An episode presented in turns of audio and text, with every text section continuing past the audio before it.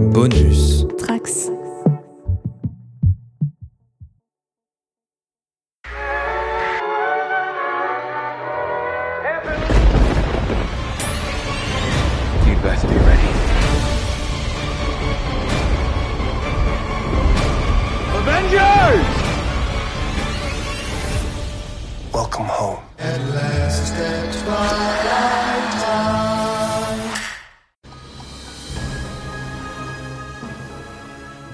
Bienvenue dans YMCU numéro 17 pour le quatrième épisode de Loki sorti sur Disney Plus cette semaine. Aujourd'hui avec moi pour débriefer cet épisode, j'ai le retour de Quentin. Enfin non, c'est pas des retours, vous étiez tous là la semaine dernière. Donc j'ai Quentin, salut Quentin. Salut. Manon, salut. Salut. Et Queen, salut. Hello, hello. Comment vous avez tous les trois? Ça va Plutôt Alors normalement, normalement, un peu plus tard dans ce podcast, Océane nous rejoindra. Euh, il faut savoir, si vous, connaissez peut-être la légende, il y a régulièrement un problème technique avec Océane. Ici, c'est un problème de micro qu'elle essaye de régler. Euh, on espère qu'elle va pouvoir se joindre à nous très bientôt. En attendant, eh ben, écoutez, on va partir euh, directement sur l'épisode de cette semaine puisque vous étiez tous là la semaine dernière, on a pu débriefer euh, de tout jusqu'ici. Euh, on en reparlera peut-être brièvement avec Océane tout à l'heure euh, quand elle nous rejoindra, mais en attendant, est-ce que vous pouvez me donner euh, votre avis général sur cet épisode? On va commencer avec toi, Queen.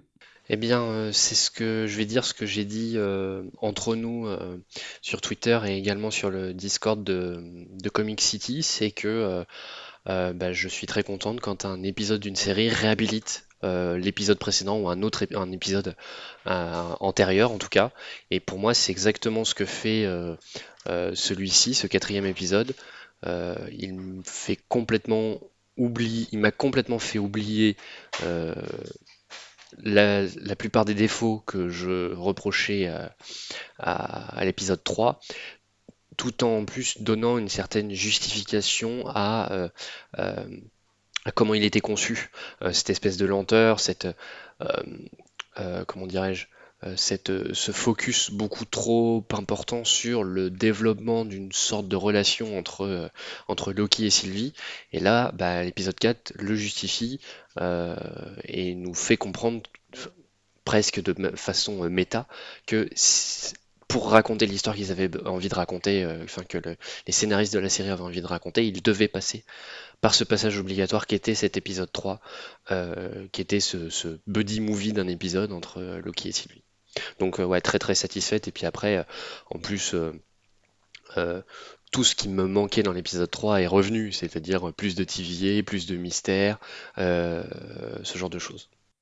Ok, très bien. Manon, qu'est-ce que t'en as pensé toi de ton côté?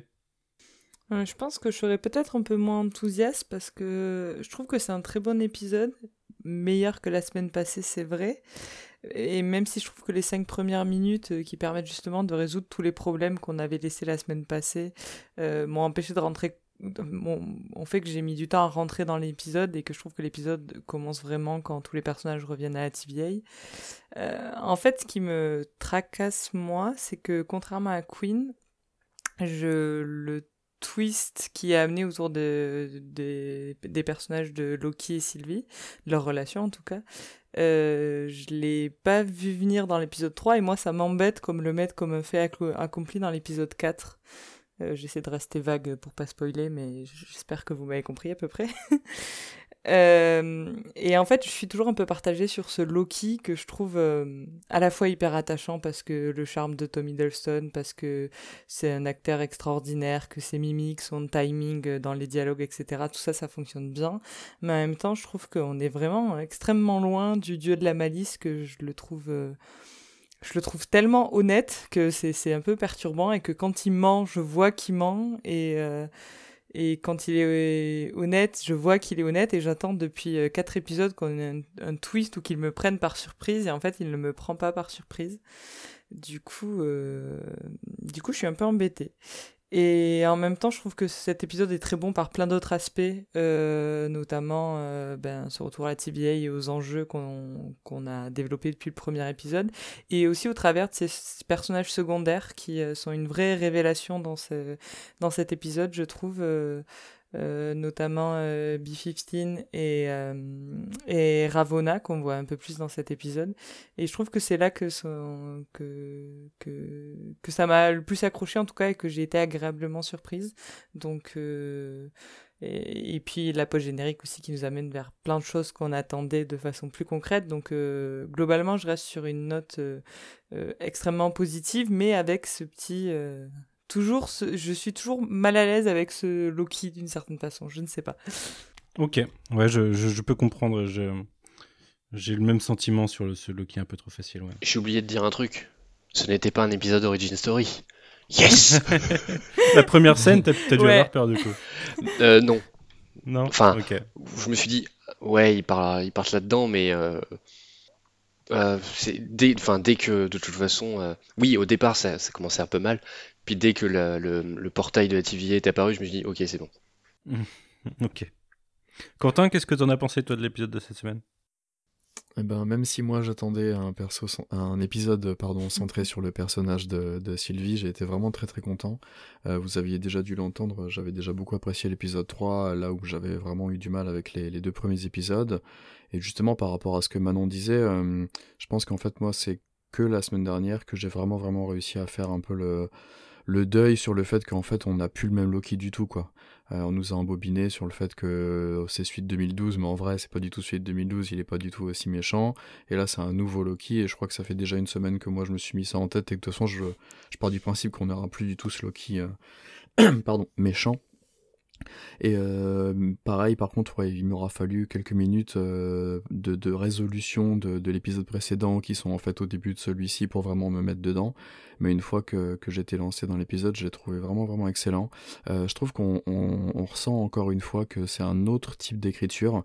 C'est assez intéressant. Je crois qu'on en avait déjà parlé la semaine dernière, mais il y a vraiment un ou une scénariste différent par par épisode et euh, ce coup-ci euh, j'ai trouvé ça euh, chouette de voir que c'était Eric Martin à, l'écriture qui vient exactement de la même école que, que Michael Waldron je pense parce qu'ils ont à peu près les, le même genre de, de, CV ils ont tous les deux bossé sur Community et sur Rick et Morty.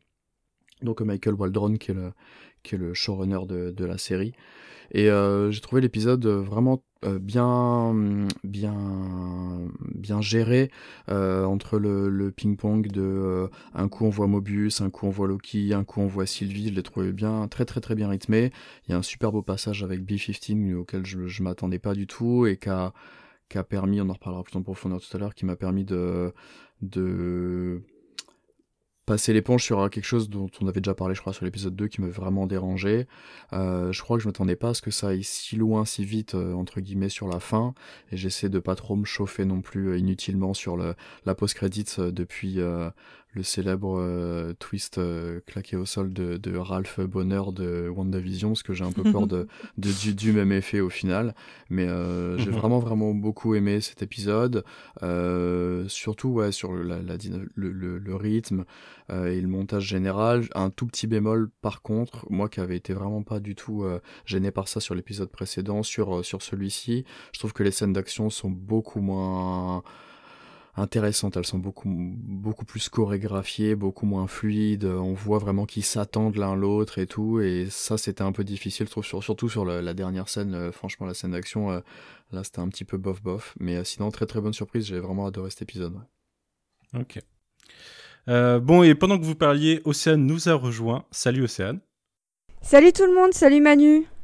Salut. Euh, Océane, toi, t'étais pas là la semaine dernière et du coup, avant que tu, tu avant que t'enchaînes sur euh, ce que t'as pensé de l'épisode de cette semaine, est-ce que tu peux nous dire brièvement ce que t'avais pensé de l'épisode 3 la semaine dernière?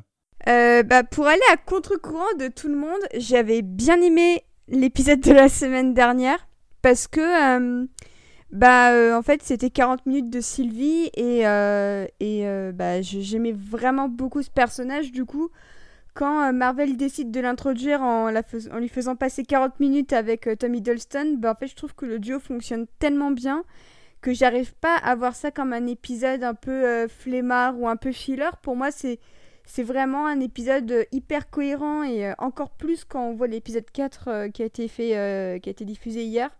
je l'ai revu ce matin en fait avec avec mon copain qui doit rattraper son retard Et, euh, et vraiment, il y a plein de petits détails, de, de petites phrases, de, de petits gestes qui, qui sautent aux yeux et qui trouvent une cohérence dans l'épisode 4. Du coup, euh, à la fois, je suis d'accord avec, je crois que c'était Quentin qui disait une réhabilitation un peu euh, de, de, de l'épisode 3 qui a été fait cette semaine. Mais en soi, je trouve que avec le recul, ça lui donne peut-être encore plus d'épaisseur. Et, euh, toutes ces influences un peu transperce neige euh, et tout ça, moi, m'avait bien bien plu. Du coup, même si c'était inférieur aux deux premiers épisodes, moi, j'avais pas passé un mauvais moment, même si je trouvais que la fin était effectivement assez, euh, assez abrupte. Du coup, même reproche que Quentin, quand j'ai vu comment ça finissait cette semaine pour l'épisode 4, je me suis dit, bon, effectivement, euh, c'était vraiment pour faire un cliffhanger, pour faire revenir les gens. Donc, euh, ça, ça a ses qualités et ses défauts, j'ai envie de dire. Mais vraiment, moi, l'épisode 3, euh, je, le, je- je le trouve plutôt honnête. Voilà. Ok. En même temps, on en avait parlé la semaine dernière. ils étaient obligés de pas passer 20 minutes pour résoudre le- la, le- la fin de la Mantis, quoi. Donc c'est un peu abrupt, mais moi je m'y attendais personnellement. Mm, mm. Et du coup, l'épisode de cette semaine, t'en as pensé quoi? Bah, pour moi, c'est clairement le meilleur épisode de la saison. Euh, je trouve qu'il a l'intelligence de rebattre plein de cartes, de jouer un peu la, la, carte nostalgie. Euh, et, euh, et je pourrais comparer cet épisode à deux séries Marvel Netflix. quand on sera en partie spoiler, parce que ça m'y a fait beaucoup penser dans, dans la manière d'amener certains twists. Et sinon, j'ai trouvé ça assez impeccable en matière d'acting. Euh, je trouve qu'effectivement, les seconds rôles se révèlent. euh, euh, Il y a des théories dont on se doutait quand même un petit peu. On en avait déjà parlé pour l'épisode 2 qui se sont révélées plus ou moins vraies. Il y en a d'autres, au contraire, on les a pas du tout vu venir. Il y a encore plus de, suspense et, de mystère dont j'ai très hâte de voir la, résolution. Enfin, c'est un épisode où ton cerveau il, il bouillonne un petit peu, mais de manière hyper stimulante, hyper euh, positif.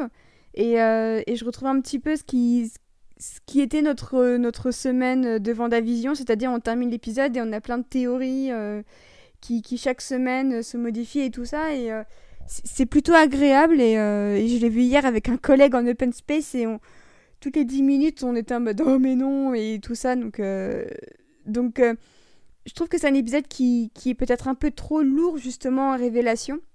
Mais en soi, quand, quand on voit comment s'annonce l'épisode 5, je me dis qu'effectivement, euh, en fait, c'est un peu pareil que l'épisode 3, c'est-à-dire qu'il fallait un épisode 4 qui, à la fois, accélère énormément, euh, tout en, euh, tout en nous, nous refroidissant un petit peu sur certaines pistes qu'on pensait acquises. Donc, franchement, j'étais plutôt, plutôt contente. Ok, très bien. Et ben écoutez, on va passer dans le. Ah bah non, mais moi je vous ai pas dit. Excusez. Je vais aller plus vite que la musique. Euh, bah écoutez, euh, moi je. Alors déjà, t'étais pas toute seule hein, au ciel. Vraiment, euh, moi je l'avais bien aimé la semaine dernière. J'aime beaucoup cette. Ce, duo Sylvie Loki, je trouvais que ça marchait bien. Quentin avait bien aimé aussi. Mais j'ai encore plus aimé cette semaine. Je trouve que c'est au- aussi le meilleur épisode de la saison parce que justement, il se repose bien sur ces épisodes d'avant où ça prenait son temps et là les choses s'accélèrent parce que ça a posé des, ça a posé des idées et que ça peut se permettre de, de donner un coup d'accélérateur. Euh, donc il, se- passe des choses. Euh, il y a beau y avoir euh, pas beaucoup de set piece ou de ou de d'acteurs différents dans la série, ils, ils se croisent souvent, c'est souvent les mêmes personnages ensemble, mais mais ça avance bien et les personnages évoluent. Donc j'ai vraiment trouvé ça cool et en plus bah il y a vraiment des trucs très cool que que on a qui, qui sont lancés dans la fin de l'épisode quoi et dans la post-gène dont euh, veut absolument parler Quentin à un moment dans ce podcast. Euh, donc voilà, moi j'ai moi j'ai vraiment bien aimé cet épisode et j'ai en fait ce qui se passe dans cet épisode, j'avais un peu peur de le voir dans l'épisode 6 et du coup euh, des trucs auxquels on s'attend un peu et qu'on verrait à la fin qui serait la fin naturelle des choses et là je trouve que ça donnait un, ça, ça donnait un, petit coup de d'inattendu pour la fin. Donc j'attends de voir comment ça va se terminer mais euh, mais pour l'instant, euh, je suis vraiment content de la direction que ça a pris avec cet épisode. Euh, bah écoutez, on va se lancer du coup dans le, dans le vif du sujet. Est-ce que maintenant tu peux nous présenter l'épisode de, de la semaine? Hmm, tout à fait. Alors, Quentin a un peu mâché mon travail tout à l'heure en parlant de Eric Martin, qui est donc crédité comme scénariste sur l'épisode. À la réalisation, on n'a pas de changement, c'est Kate euh, Heron, qui est, euh, qui à la réalisation et qui fait plutôt un bon travail. Euh, l'épisode important s'appelle The Nexus Event. On pourra largement revenir sur, sur ça par la suite. Euh, l'épisode commence par une scène de flashback sur l'enfance de Sylvie au moment où elle s'est faite enlever par la TVA. Et pendant un moment, on a cru à l'épisode Origin Story que nous annonçait Quentin la semaine passée mais finalement non, générique, et on revient aux aventures de Loki et Sylvie, toujours coincés sur la mantis. Euh, les deux se regardent dans le blanc des yeux et ça fait littéralement des étincelles, voire même tomber des météorites, ou c'est simplement les symptômes d'une fin du monde en cours. Mais ce destin funeste est évité car ils sont rattrapés par la TVA. Là aussi, on avait vu ça venir de loin dans le podcast la semaine passée. Donc, retour euh, dans le quartier général de la TVA, euh, chacun dans sa cellule avec son géolier. Et de là, on va avoir une euh, suite de longues discussions, souvent tête à tête, entre nos cinq personnages principaux, que sont Loki, Mobius, Ravonna, B-15 et Sylvie, au cours desquels se mêlent vérité et mensonge, et tout cela nous rapproche un peu plus des Timekeepers. Ah, j'aime bien, j'aime bien, la... j'aime bien comment c'est parti, tu vois. Enfin, comment ça finit surtout. merci Manon. Je, je, je, trouvais que ça, ça, faisait raconter et pas forcément écrit au début, et à la fin, c'est super écrit et j'aime bien. et que j'ai fait de mon mieux, je, suis, désolé. Enfin, je suis contente. Eh bien, écoutez, euh, on va commencer avec cette euh, scène de. Euh, d'origin story ratée, les, les, la jeunesse, la brève jeunesse de Sylvie sur Asgard. Est-ce que quelqu'un veut parler de cette scène et de ce, du, du, moment où elle se fait faire prisonnière qui, qui fait le parallèle avec ce qui arrivait à Loki en début de série du coup. Euh, bah, c'est une scène que je trouve assez cruelle parce que euh, jusqu'à présent on voyait que tous les variants euh, que, que, la TVA recueillit en fait c'était que des adultes et là le fait qu'elle s'en prenne à un enfant je trouve que c'est quand même hyper violent et hyper brutal parce que c'est une pauvre gamine qui a rien demandé à personne donc sauf si elle était ce qui est, ce qui est confirmé site, ce qui n'est pas le cas, qu'elle elle aurait été dans une version enfant pour se métamorphoser, et en fait non, elle était bel et bien enfant, bah, l'intro est quand même assez cruelle, et je trouve que ça, à défaut de faire relativiser quand même les meurtres commis par Sylvie, euh, tu, tu, peux comprendre en fait pourquoi elle, a pété un cap face à la TVA, et c'est ce que je disais dans, un peu dans, dans le, le, le, le compte rendu un peu de l'épisode 2, c'est que... Euh, euh, il fallait qu'elle ait une motivation personnelle, mais restait à savoir quoi. Euh, est-ce que c'était vraiment un, un, attentat un peu, euh, entre guillemets, idéologique contre le concept même de la TVA, ou est-ce qu'il y avait d'autres motivations et, et, je trouve pas ça déconnant d'en avoir fait quelque chose qui touche à l'intime et au personnel. Parce qu'au fond, bah, c'est quand même un petit peu ce qui caractérise tous les méchants du MCU qui ont quasiment tous de près ou de loin une connexion euh, au, héros ou alors à l'organisation qui, qui, tourne autour euh, durant la série ou le film en question. Et euh, j'ai trouvé que la gamine jouait vraiment très bien en plus parce que quand, quand on la voit qui comprend qu'elle va se faire éliminer de, de n'importe quelle timeline, elle est, elle est terrorisée et je trouve que c'est une intro qui, qui, te fait vraiment comprendre si tu avais un dernier doute que la TVA c'est pas les gentils du tout. Euh, et, euh, et, le fait de voir déjà Ravonna euh, en action, bah, ça, apporte encore plus d'épaisseur à, son rôle. je trouve que Gugu Mbataro, elle est encore une fois excellente. Enfin, je trouve qu'on on parle pas trop d'elle depuis le début de la série parce qu'effectivement, tu as Hiddleston et, et Martino qui, qui sont sur le devant de la scène, mais elle, je la trouve de, de meilleure de semaine en semaine quand, quand on la voit.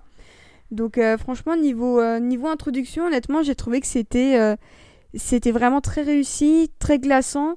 Et, oui, ça, sans, sans, forcément absoudre les crimes de Sylvie, honnêtement, n'importe qui d'humain comprendrait pourquoi t'as un griffe contre l'organisation qui a voulu te, tuer alors que t'étais juste un gosse, quoi. Mmh, ouais. Manon, toi qui, il y a une ou deux semaines, peut-être il y a deux, je sais plus, espérait que, enfin, sous-entendait que peut-être Sylvie c'était notre héroïne de gauche. Euh, qu'est-ce que, est-ce que ça, cette origin story t'a conforté dans cette idée du coup? Euh, bah, euh, pas tant. J'avoue que j'avais développé toute une théorie la semaine dernière. C'était la semaine dernière du coup. Euh, ça m'a pas conforté dans le côté ce sera notre héroïne de gauche, mais oui, je trouve euh, que, que ce que dit Océane sur le côté on comprend le traumatisme et du coup euh, ses actions, euh, donc de ce côté-là, ça fonctionne très bien. Euh, ça appuie un peu, un peu le côté fascisant où on voit une enfant subir le même traitement que que Loki dans le premier épisode. Alors quand c'était Loki, il y avait un petit côté drôle. Quand c'est une enfant, ben, c'est quand même beaucoup moins drôle, quoi. Pour nous, en tout cas, en tant que spectateurs. donc, euh, donc oui, euh, sans, sans l'amener à être la grande héroïne de gauche que nous attendons tous. J'ai trouvé que la scène était plutôt efficace dans ce qu'elle avait à raconter, vu que finalement, euh, l'origine story ne sera qu'une seule scène. Donc, euh, enfin, une seule scène. Trois minutes, on va dire. Hmm. Mais du coup, euh, il y a une question que je me posais, je sais pas si vous êtes posé la même. Euh, vu l'âge euh, relatif euh, qu'elle a au début, euh, elle a quel âge réellement selon vous? Parce que je me souviens plus comment vieillissent les Asgardiens, mais globalement, euh, Thor, Loki, ils ont euh, 4-5 000 ans, quoi, je pense. Et euh, à votre avis, ça s'est passé il y a combien de temps, ça? Alors ça, je pense qu'on le saura quand Ravonna expliquera pourquoi elle a voulu l'enlever de la timeline. Euh, Tu penses qu'elle va l'expliquer? Ah, j'en suis certaine. euh, Honnêtement, ah, je sais pas, le- moi, le- les- il y a un dialogue à la Ouais. fin euh, que, je, que je trouve assez intéressant là-dessus, justement. Mais... Pour moi, tout le pataquès autour de oui, non, je sais plus pourquoi, machin. Enfin, quand même, c'est une gosse, t'es censé te souvenir de tout, surtout quand t'incarnes un petit peu l'autorité euh, de la TVA. Pour moi, on aura une explication et pour moi, il y, a- il y a clairement quelque chose qui se cache. Tu, tu enlèves pas une Asgardienne comme ça euh, sans, sans prévenir. Il, il faut une explication. À Moi, partir je, suis, du je suis pas sûr. En plus, c'était juste un agent Ravonna à l'époque. Alors moi, je, je, je, je seconde Océane là-dessus, euh, pour une raison simple, c'est que euh, on a bien vu que la TVA n'intervient que quand il y a un Nexus Event. Donc, Ouais. C'est-à-dire qu'il y a un événement qui est en train de se passer, qui est en train de progresser en temps réel pour la TVA, et plus vite ils interviennent, plus vite ils peuvent resetter. Donc là, le fait qu'ils capturent, euh, ils capturent Sylvie non pas à sa naissance, mais bien plus tard, elle a déjà, euh, en apparence, elle a l'apparence d'une enfant de 10 ans, donc en année asgardienne, c'est encore plus long. En fait, ce que je, ce veux dire par là, c'est qu'au moment où elle est capturée, il n'y a rien qui constitue un Nexus Event. Et ça, c'est ça pour moi, c'est, il y a- il y a- enfin, c'est, c'est obligé, il y a un truc derrière, quoi. Et euh, le Ouais. fait que Ravonna ne s'en souvienne plus, euh, soit effectivement, elle s'en souvient plus, parce qu'on a vu que, bah, du coup, la plupart tous les agents de la TVA se sont fait euh, zapper la mémoire. Donc pourquoi pas, quand elle est devenue juge, on lui a zappé la mémoire, ou une partie de sa mémoire. Et, euh, ou alors, euh, elle dit qu'elle ne se souvient pas parce que c'est, ça fait partie des, des différents secrets qui sont liés à la réalité, réelle identité des Timekeepers et les autres choses qui sont amenées euh, par la suite dans l'épisode. Mais non, moi, au contraire, moi je, je, je suis 100% Team Océane là-dessus. Il y a vraiment un truc avec le pourquoi de Sylvia a été enlevée et ça va nous être révélé. Si c'est pas dans l'épisode suivant, ce sera dans le dernier épisode.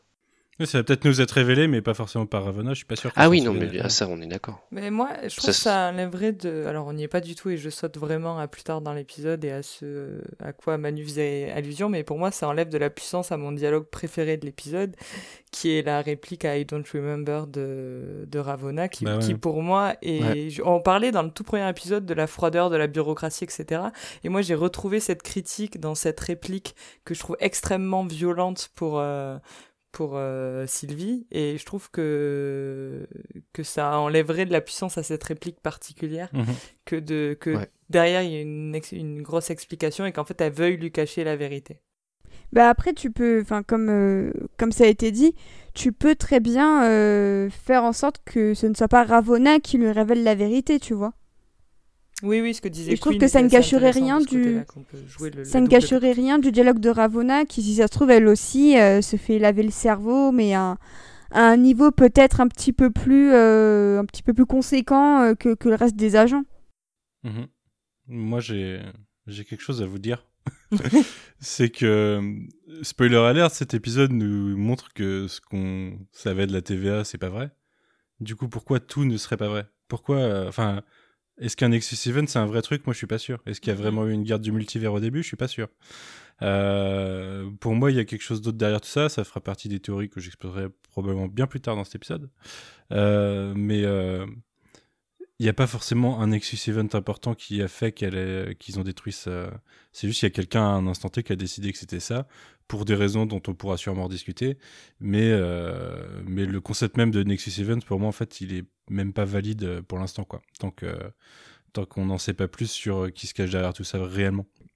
J'allais dire exactement la même chose. À mon avis, il n'y a pas de forcément de gros, de gros. Enfin, en plus, la scène, elle sera encore plus dure, euh, je trouve. Euh, à encaisser pour la, la, petite si en fait il n'y a pas de gros nexus en fait si c'est juste bah ouais on va chercher euh, peut-être tous les Loki ou je sais pas exactement encore comme tu dis mais je pense qu'il n'y a pas forcément de justement de, de nexus d'où le titre de l'épisode peut-être mais hmm. moi je moi je suis pas persuadé.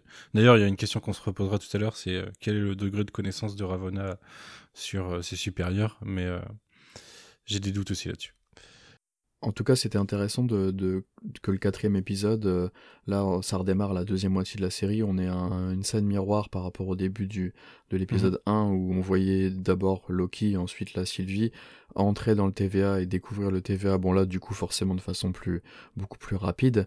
Mais je trouve que, je sais plus qui l'a dit tout à l'heure si c'était Océane ou, Manon, mais là, on a un autre, on a vraiment un autre regard maintenant qu'on sait ça sur, sur la TVA et qu'on arrive vraiment à les à, les voir comme euh, vraiment comme des méchants. Et je trouve que la scène où là elle hésite à passer sous l'espèce de portique qui va identifier si t'es un android ou pas et tout eh, ça fait beaucoup plus euh, glaçant c'est beaucoup plus dur euh, la deuxième mhm. fois que la première fois où c'était tourné vraiment à la rigolade. Et je trouve ça très très intéressant de, de commencer là-dessus comme ça. Je crois que je m'en suis encore plus rendu compte sur mon, sur mon deuxième visionnage. Et du coup, j'en, place, j'en profite pour placer le fait que c'est un peu comme pour l'écriture tout à l'heure. Euh, il y a à peu près euh, une personne au montage différente par épisode, ce qui est assez intéressant, je trouve. Et sur cet épisode-là, le, montage est assez différent quand même. Et c'est quelqu'un, c'est une, une femme qui avait déjà bossé sur pas mal de, au montage euh, en tant qu'assistante sur sur pas mal de films du MCU. J'avais noté Avengers 2, Les Gardiens 1, Thor 2 par exemple. Euh, elle s'appelle Emma McLeave. Voilà. Ok. Euh, on enchaîne avec euh, ce qui constituera la fin de la de l'intro de l'épisode.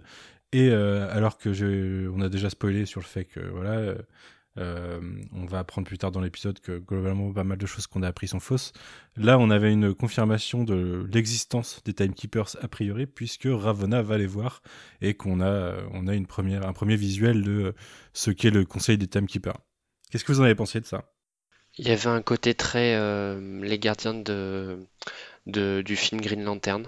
ouais, c'est vrai, dans le design, ouais, je suis d'accord. Euh, ben en fait, je, je, enfin, dans l'épisode 2, je, je disais euh, de manière très claire que je ne pensais pas qu'ils existaient. Mhm. Euh, et je pense que euh, ils ont, les scénaristes ont dû se dire ouais, c'est vrai que ça peut sembler un petit peu trouble et, et je pense qu'ils ont un peu anticipé ça en mettant cette petite intro avec leurs yeux et, et, leur présence. En plus de ça, le, le poster de l'épisode, de, de l'épisode on voyait dessus justement les time, euh, les timekeepers. Du coup, on s'est dit, ah bah tiens, ça y est, on va enfin les rencontrer euh, et tout ça. Et, euh, et j'avoue que, que, que, les voir avec leurs yeux rouges, moi, ça m'a fait un petit truc. Je me suis dit.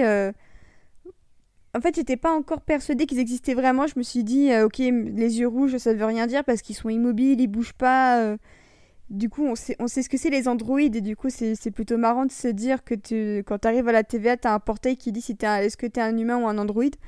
Ce qui est plutôt marrant de voir, c'est que bah, la, la, présence de, ces, robots-là qui est censé les gouverner, ce sont des androïdes et je trouve que le parallèle est plutôt marrant.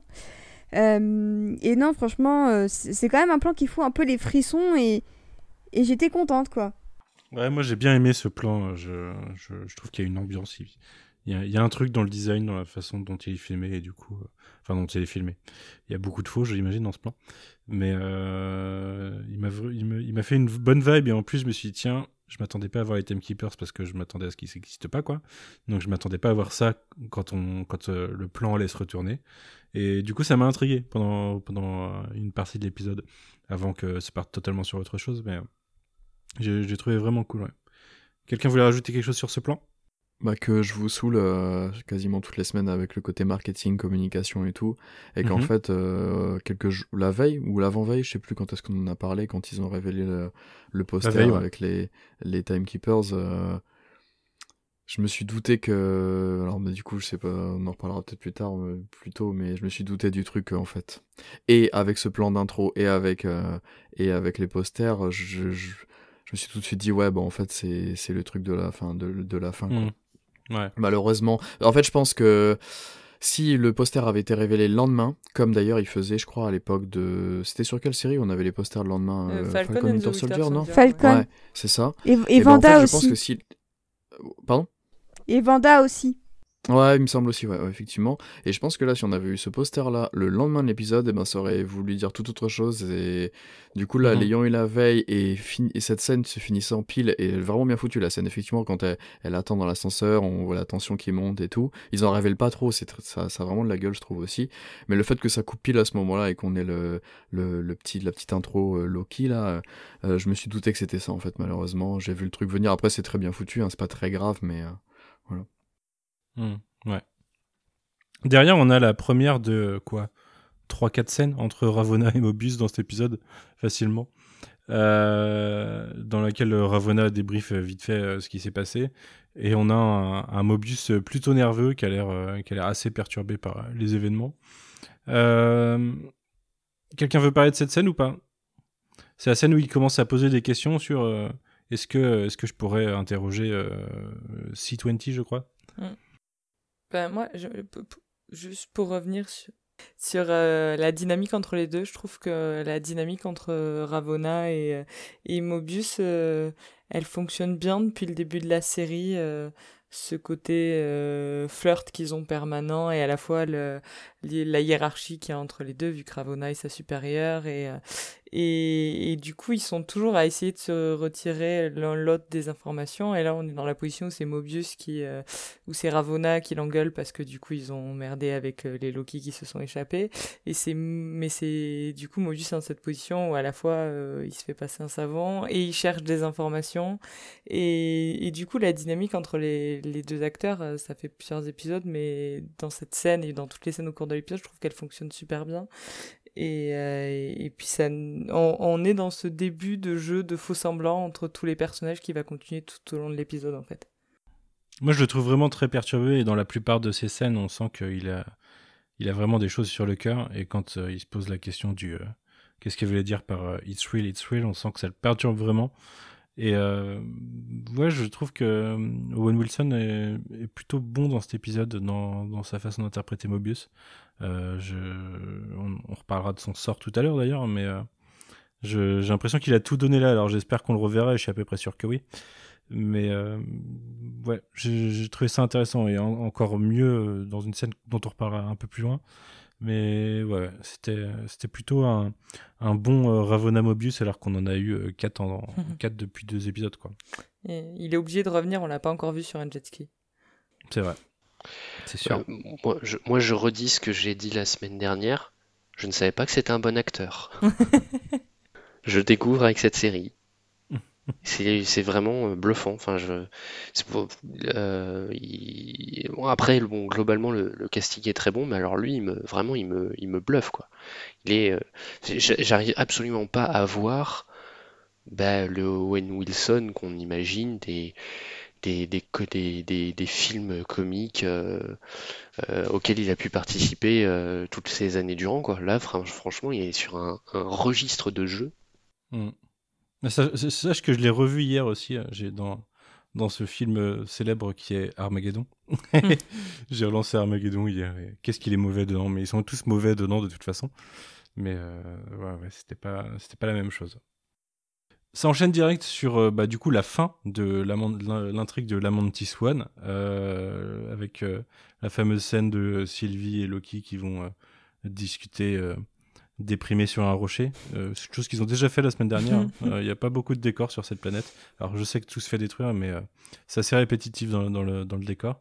Euh, par contre, euh, encore, euh, encore des dialogues euh, lourds de sens et, euh, et des euh, sous-entendus qui commencent à, à venir. Euh, ça commence déjà par Loki qui est désolé et comme tu le disais Manon tout à l'heure, ce qui est perturbant, c'est que bah tu sais quand il dit qu'il est désolé qu'il est vraiment désolé maintenant quoi. Il y a plus de Ouais.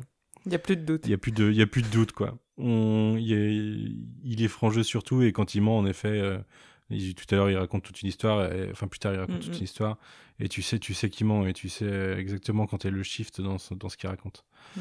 Mais euh, c'est pour, aut- pour autant, ce n'est pas une mauvaise scène. Je sais pas ce que vous avez pensé de cette petite, euh, ce- petite histoire nostalgique de Sylvie qui commence à parler d'Asgard, et justement, euh, il commence à y avoir cette, ce côté dramatique de, en fait, sa vie, elle a été détruite juste parce qu'à un moment, il y a quelque chose qui a décidé que que sa réalité, elle avait fait un détour trop important par rapport à la timeline sacrée, quoi.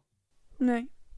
J'ai trouvé ça hyper touchant parce que ça, ça renforce euh, déjà l'introduction, mine de rien. Ça ajoute euh, une couche supplémentaire à Sylvie qui effectivement aura une vie assez, euh, assez compliquée. Et puis je, trouve ça, je trouve ça hyper touchant qu'elle se confie comme ça à Loki parce que euh, en fait ils ont, ils ont juste passé quelques heures ensemble et euh, c'est peut-être un des reproches que je ferais justement à leur euh, proximité, c'est que c'est trop rapide à mon, à mon sens et que même si le cinéma nous a habitués à avoir des gens très beaux et très sexy tomber amoureux en 10 minutes dans un blockbuster, là ça m'aurait pas dérangé qu'il y ait un épisode supplémentaire pour qu'ils se parlent encore plus, qu'ils apprennent à mieux se connaître. Donc après, tu peux te dire que c'est la fin du monde, que c'est la dernière personne à qui tu vas parler avant de mourir, donc euh, pourquoi pas. Mais c'est vrai que euh, même si je trouve que leur alchimie euh, crève le plafond, pour moi, il un- manque un épisode entre les deux. Et je trouve ça limite dommage qu'en fait, il n'y ait que six épisodes pour Loki. Enfin, je, je sais pas vous, mais plus les semaines passent et plus je me dis que ça, ça aurait mérité peut-être un, voire deux épisodes supplémentaires. Peut-être pas aller au, au, au 9 comme, euh, comme Vendavision. Mhm. Mais 6, pour moi, ça me paraît euh, vraiment beaucoup trop court, en fait.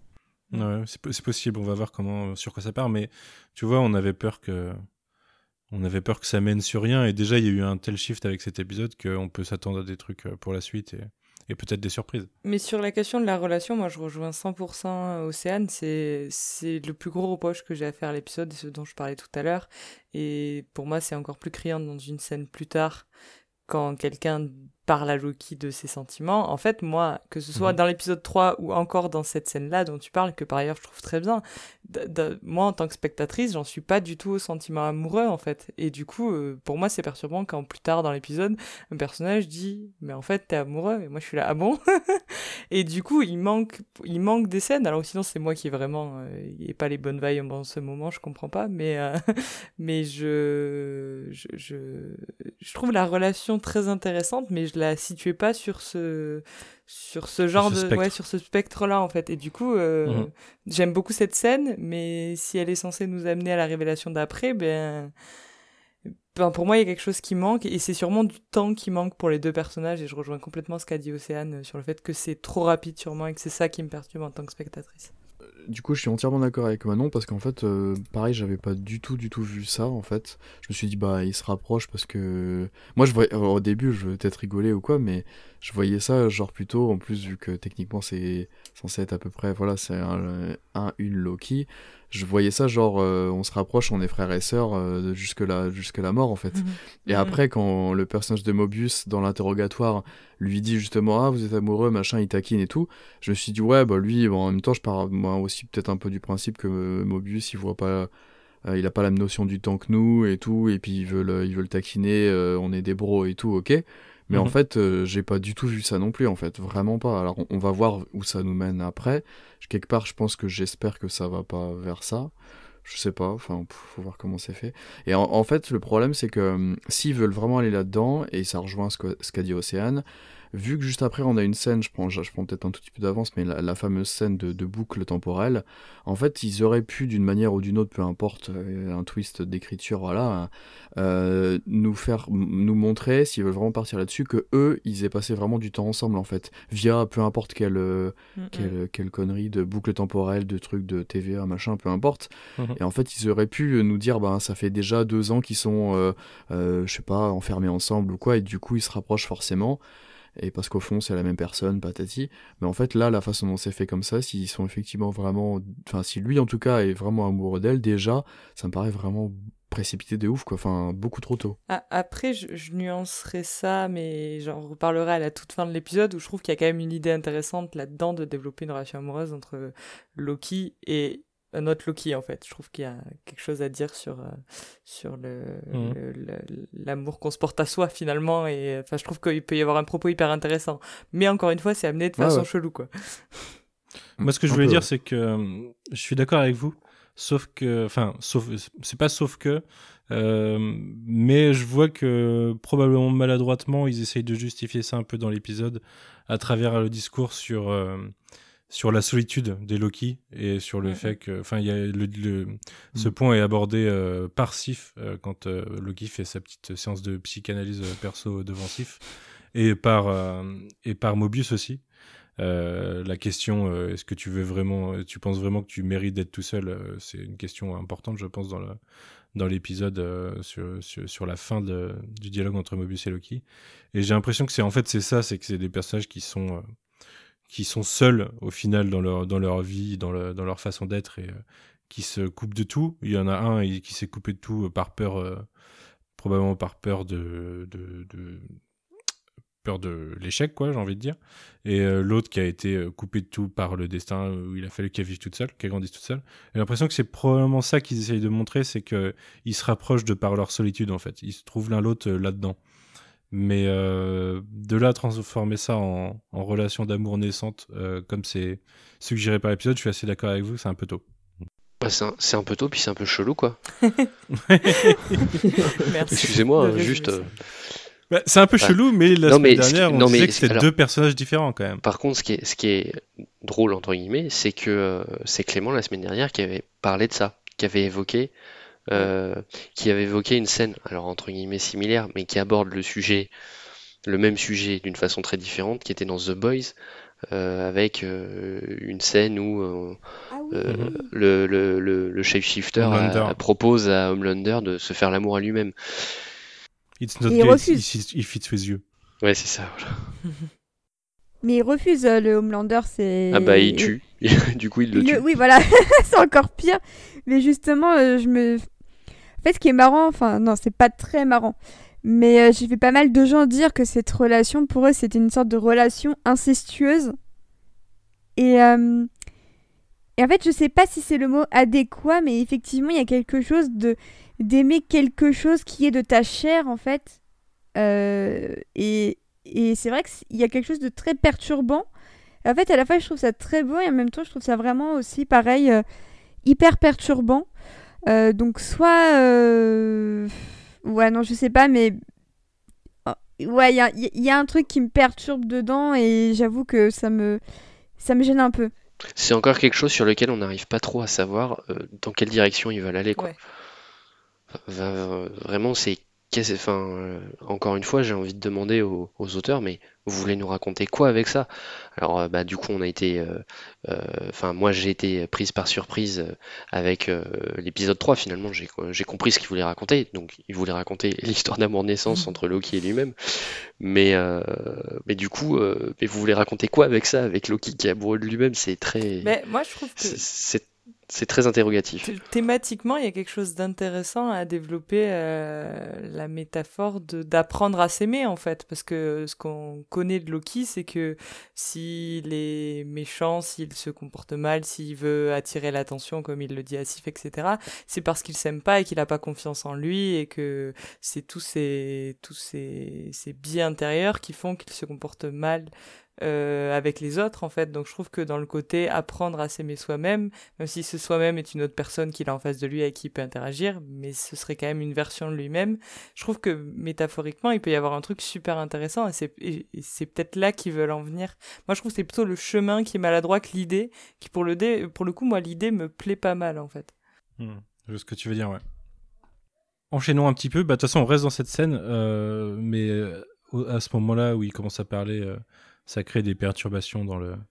Ça commence à créer un nexus qui fait que la, la TV les les Les repères, il peut les récupérer. Ouais. On a un petit passage euh, rapide avec euh, B-15 du coup, l'agent B15, euh, qui celle qui a été possédée par euh, Sylvie en fin d'épisode 2, qui semble un peu, un peu étrange et perturbée par les récents événements.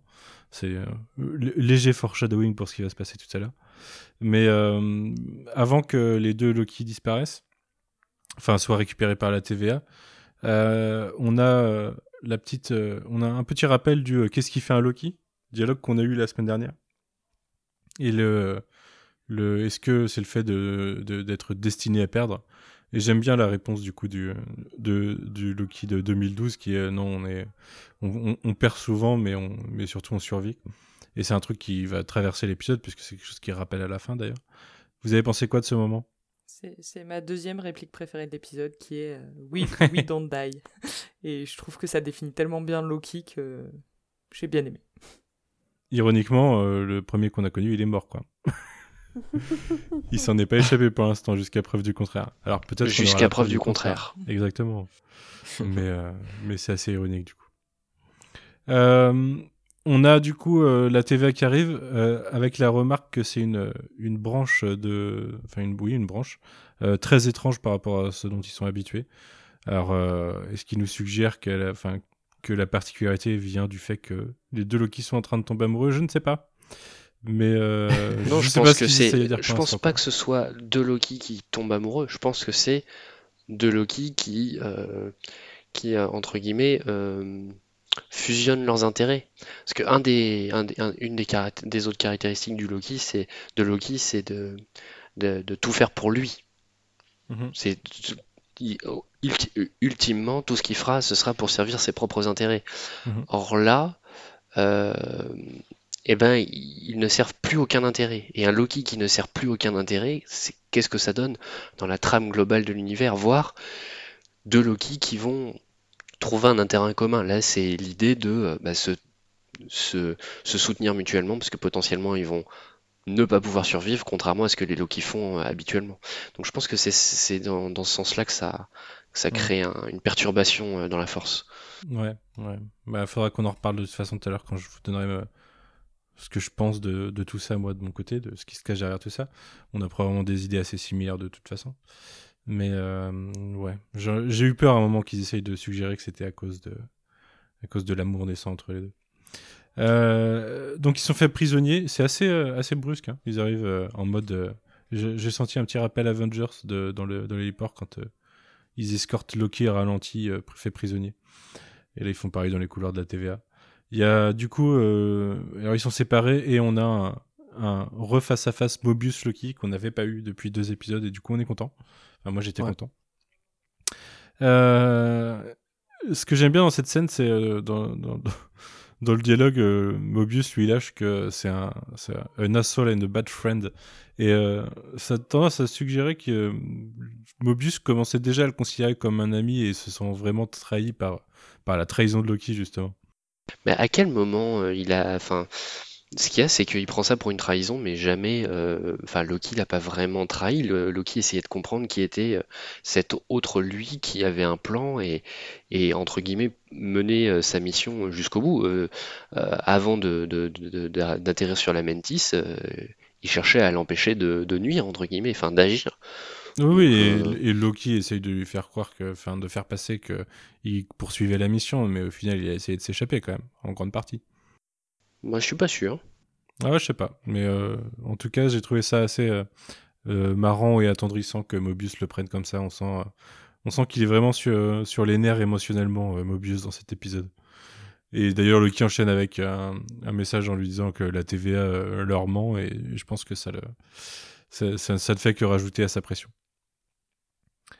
On découvre ensuite le. Alors, comment ils appellent ça? Le Time Theater Ou le. Comment ça s'appelle? Le... Du coup, cette espèce de prison boucle temporelle dans laquelle ils jettent, euh, ils jettent les gens et qui leur refait revivre euh, un souvenir euh, en Humiliant. boucle. Un sou- ouais, ou, ou humiliant ou violent en boucle en tout cas. C'est une sorte de d'enfer, euh, d'enfer personnel, j'ai envie de dire. C'est un peu le concept des enfers dans Lucifer d'ailleurs, si vous avez déjà vu Lucifer, mais euh, j'en ai vu des bouts et ça ressemble à ça. Surprise de, en ce qui me concerne, la, la, le- pré- la présence de Jamie Alexander en SIF, parce que déjà. C'était pas annoncé. Bah, je sais pas si c'était annoncé. Bah, moi, je, j'étais contente de l'avoir, mais je m'attendais. Enfin, moi, j'ai cru comprendre qu'elle allait arriver dans la, dans la série. J'avais cru comprendre qu'elle était, qu'elle avait été castée. Ah, mais tu sais, moi, je me suis tellement un peu coupé de certaines annonces et pour essayer de garder la surprise de temps en temps que peut-être que je suis passé à côté et du coup, bah, c'était une bonne surprise. Bah, tant mieux. Enfin, après, moi, je, je, j'attendais qu'elle fasse une éventuelle apparition, mais après, je savais pas quand est-ce qu'elle aurait lieu. Ouais, ouais. Bah, après, oui, le contexte. Et à quel point c'est- Et là, c'est glo- c'est, globalement euh, un souvenir, le contexte. Quoi. Oui, voilà, c'est pas, c'est pas non plus le personnage euh, en tant que tel. Mais ça fait toujours plaisir de, de la revoir parce que euh, bah, elle a été complètement absente de, de Ragnarok. Et ce Tant qui fait que la dernière fois qu'on l'avait vue. Pardon? Je dis tant mieux, c'est y a évité de mourir. Oui, certes. Mais euh, ce qui fait que la dernière fois qu'on l'avait vue dans le MCU, en tout cas dans la, dans quelque chose qui s'apparente au MCU, c'était dans Agents of Shield. Mhm. Ouais. Ouais. Ouch. Dans un épisode avec revient- Agent 13 d'ailleurs. Mais elle, elle revient d'ailleurs dans Love and Dans Thunder, Thor non 4. Ouais, ouais. Oui. Oui, elle va revenir, bah tant mieux. Oui, pour moi, c'était ça qui était annoncé, mais je savais pas qu'elle était annoncée dans Loki. Tu vois. Bah je crois, et je, je crois, mais peut-être que je confonds les deux. Oui, bah après, j'ai pas vu euh, Internet se... se jeter sur la nouvelle, donc euh, peut-être que c'était déjà annoncé en effet. Ouais. Ça vous avez, vous avez pensé quoi de cette scène d'ailleurs? Bah, la scène est, la scène est bien parce que euh, elle canalise, tout en fait. De euh, ce que euh, de ce qu'est Loki au final, c'est juste un, un pitre qui va faire des, bêtises. Sauf que bah, ça se retourne toujours contre lui euh, ultimement. Alors en plus, bon, il y a, y a le, côté gag du fait que bah, sa punition c'est de se prendre un, un coup dans les roustons. Ce qui, est, toujours vu en quelque sorte comme quelque chose de particulièrement humiliant lorsqu'on possède euh, les testicules. Donc euh, oui, pour Loki, c'est toujours. euh, je peux comprendre que ce soit le souvenir qui va le torturer. Et ça fonctionne d'ailleurs, ça fonctionne d'ailleurs très rapidement. Très rapidement, il va chercher à, le remettre en question et, puis aussi très rapidement, il va en sortir grandi, puisque je sais pas au bout de combien de passages, il va finir par s'interroger, et puis c'est là que Mobius viendra le, le sortir de là. Mais euh, Bah, vu que la scène en plus dure pas longtemps, le, la rencontre entre Steve et, Mm. et Loki, euh, il suffit que Mobius soit absent deux heures et puis il s'est déjà pris quelques coups. Quoi. ouais, c'est ça. Et, et, ah oui, et, et par contre, ce qui est, ce qui est terrible pour lui, c'est que il aura beau ch- chercher tous les moyens, la scène finira comme elle est censée se finir. Bah ouais. En, autant elle, en termes d'écriture, je trouve que c'est très bien, c'est très bien pensé quand même pour euh, ce que tu peux faire dire du coup à Loki en fait. Euh, en plus, effectivement, comme tu le précises Manu, la scène est coupée euh, de par une autre scène de de Mobius et du coup on se rend pas trop compte du temps que lui passe là-dedans, du nombre de fois où il revoit, il revit cette scène. Mais autant bon bah si ouais c'est cool parce que ça fait longtemps qu'on l'a pas vu, c'est sympa, mais quelque part ça aurait pu être un peu n'importe quel Asgardien. La pauvre, du coup, elle a pas forcément grand chose à, dire, à jouer. Mais par contre, euh, enfin, quoique c'est peut-être pas évident de, rejouer, j'imagine qu'elle a, elle a rejoué plein de fois exactement la même chose quand même. Euh, mais lui, par contre, en termes d'écriture, c'est très intéressant de l'évolution de ouais, effectivement, t'as raison, je suis tout seul, tout ça. Enfin, c'est c'est très malin comme truc, je trouve. Et en plus, encore une fois, dans, le cadre de la série télé, t'as pas besoin de. Là, il y a juste un décor qui fait très Asgardien. On te rajoute, on en reparlera tout à l'heure, je pense. En tout cas, moi, j'aimerais bien euh, un petit peu de la musique. On te rajoute euh, une musique un peu asgardienne derrière. On te recaste Sif et ça marche d'enfer en fait. Et la scène est assez courte, elle est coupée en deux et c'est, elle marche très très très bien, je trouve. Au-delà du gag et, du côté ouais, il va, il va morfler et tout, tu peux raconter des tonnes de choses avec pas grand chose en fait. Et puis c'est marrant aussi, mais euh, je trouve qu'il y a une grosse vibe un peu euh, Thor 1, Thor 1 pardon, sur, euh, sur cette scène. Euh, et, et le fait aussi que, que Loki s'en soit pris aux cheveux de, de Sif, je trouve que c'est assez symbolique quand on sait à quel point les cheveux sont très importants dans la culture asgardienne. Et que par exemple, dans Ragnarok, Thor en fait, il, dans, dans ses cheveux, me semble-t-il, il a euh, une, touffe des cheveux de Loki parce qu'il il veut le garder tout le temps près de lui, euh, même quand il pense qu'il est mort, donc après, euh, après le, The Dark World. Et du coup, je trouve ça assez intéressant ce qu'il continue à faire un peu, comment il continue à maltraiter un peu les cheveux des Asgardiens. Euh, je trouve ça assez marrant et surtout ça rappelle à quel point ça reste pour eux un enjeu assez symbolique, euh, toute leur chevelure. Et, euh, et ça, j'avoue que c'est, vraiment du symbole pour du symbole, mais j'avoue que j'ai, bien aimé le fait qu'ils insistent sur le fait que Loki a privé Sif d'une partie de son identité et que du coup elle a toutes les raisons du monde d'être en colère et que lui doit s'excuser de ça en fait. Hmm, ouais. Bon, après, on va pas se mentir, hein, ils auraient pu trouver une, une meilleure scène du passé de Loki. C'est juste que Jamie Alexander est plus simple à avoir que, que Chris Hemsworth, je pense, ou, euh, ou Anthony Hopkins, quoi. Mais, euh, ou, euh, mince, comment elle s'appelle la mère de. J'ai perdu son nom. Qui joue la mère. de- Comment? René Russo. René Russo, voilà. Et euh, je pense que c'était plus simple d'avoir Jamie Alexander. Mais euh, en effet, ça fait quand même une bonne scène. euh, C'est plutôt sympa, quoi. La, la preuve, c'est plus simple. C'est la, c'est une des seules de- du casting officiel MCU à avoir participé à Agents of Shield. hein. Mhm. Ouais. Il y a, ouais, il y a Kobe Smulders. il y a- Kobe a- Smulders euh, et Samuel. Jackson. Ouais. Ouais. mais Samuel Jackson sur un épisode, quoi. Enfin, sur un. Ouais, bah, revient. Smulders aussi. hein. Elle revient pas plus tard J'ai un doute. Ah, peut-être, peut-être deux épisodes. Peut-être deux ouais. épisodes en tout. Mais c'est pas, c'est pas ouf. hein. Bon, revenons à l'épisode. Euh, on a re une scène. Ouais, vas-y. Juste pour terminer sur cette scène, je trouve, juste pour dire que c'est une des forces de la série, en fait, de faire euh, ces espèces de séances de thérapie depuis le début. euh, mine de rien, Loki, il en est sûrement à sa quatrième ou cinquième séance de thérapie.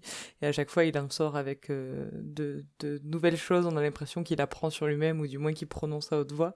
Et je trouve Mhm, que. et, et ça pourrait être répétitif. Et en fait, je trouve que la série est assez bien écrite dans ces scènes-là pour que pour que ça nous émeuve ou que ça nous fasse avancer sur le personnage et, et où il en est. Donc, euh, donc c'est une scène qui était vraiment pas mal. Hmm. Carrément. Euh, au milieu de cette scène, puisque la psychanalyse c'est juste après euh, un petit passage avec euh, Mobius, euh, Ravonna veut pas que Mobius parle à Sylvie.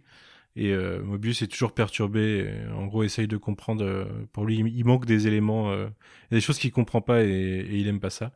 On a un petit passage d'ailleurs euh, de un petit listing de trucs qu'ils ont, euh, d'éléments qu'ils capturent de temps en temps et il comprend pas pourquoi. C'est toujours les dieux asgardiens qui, enfin les demi-dieux asgardiens qui foutent la merde et euh, il nous lâche que, alors les titans et les cris on connaît, mais il nous officialise les vampires dans la, dans la, dans l'univers de Marvel du coup puisque a priori les vampires, enfin ils récupèrent régulièrement des vampires. Alors du coup ça ouvre la porte de l'univers de Blade.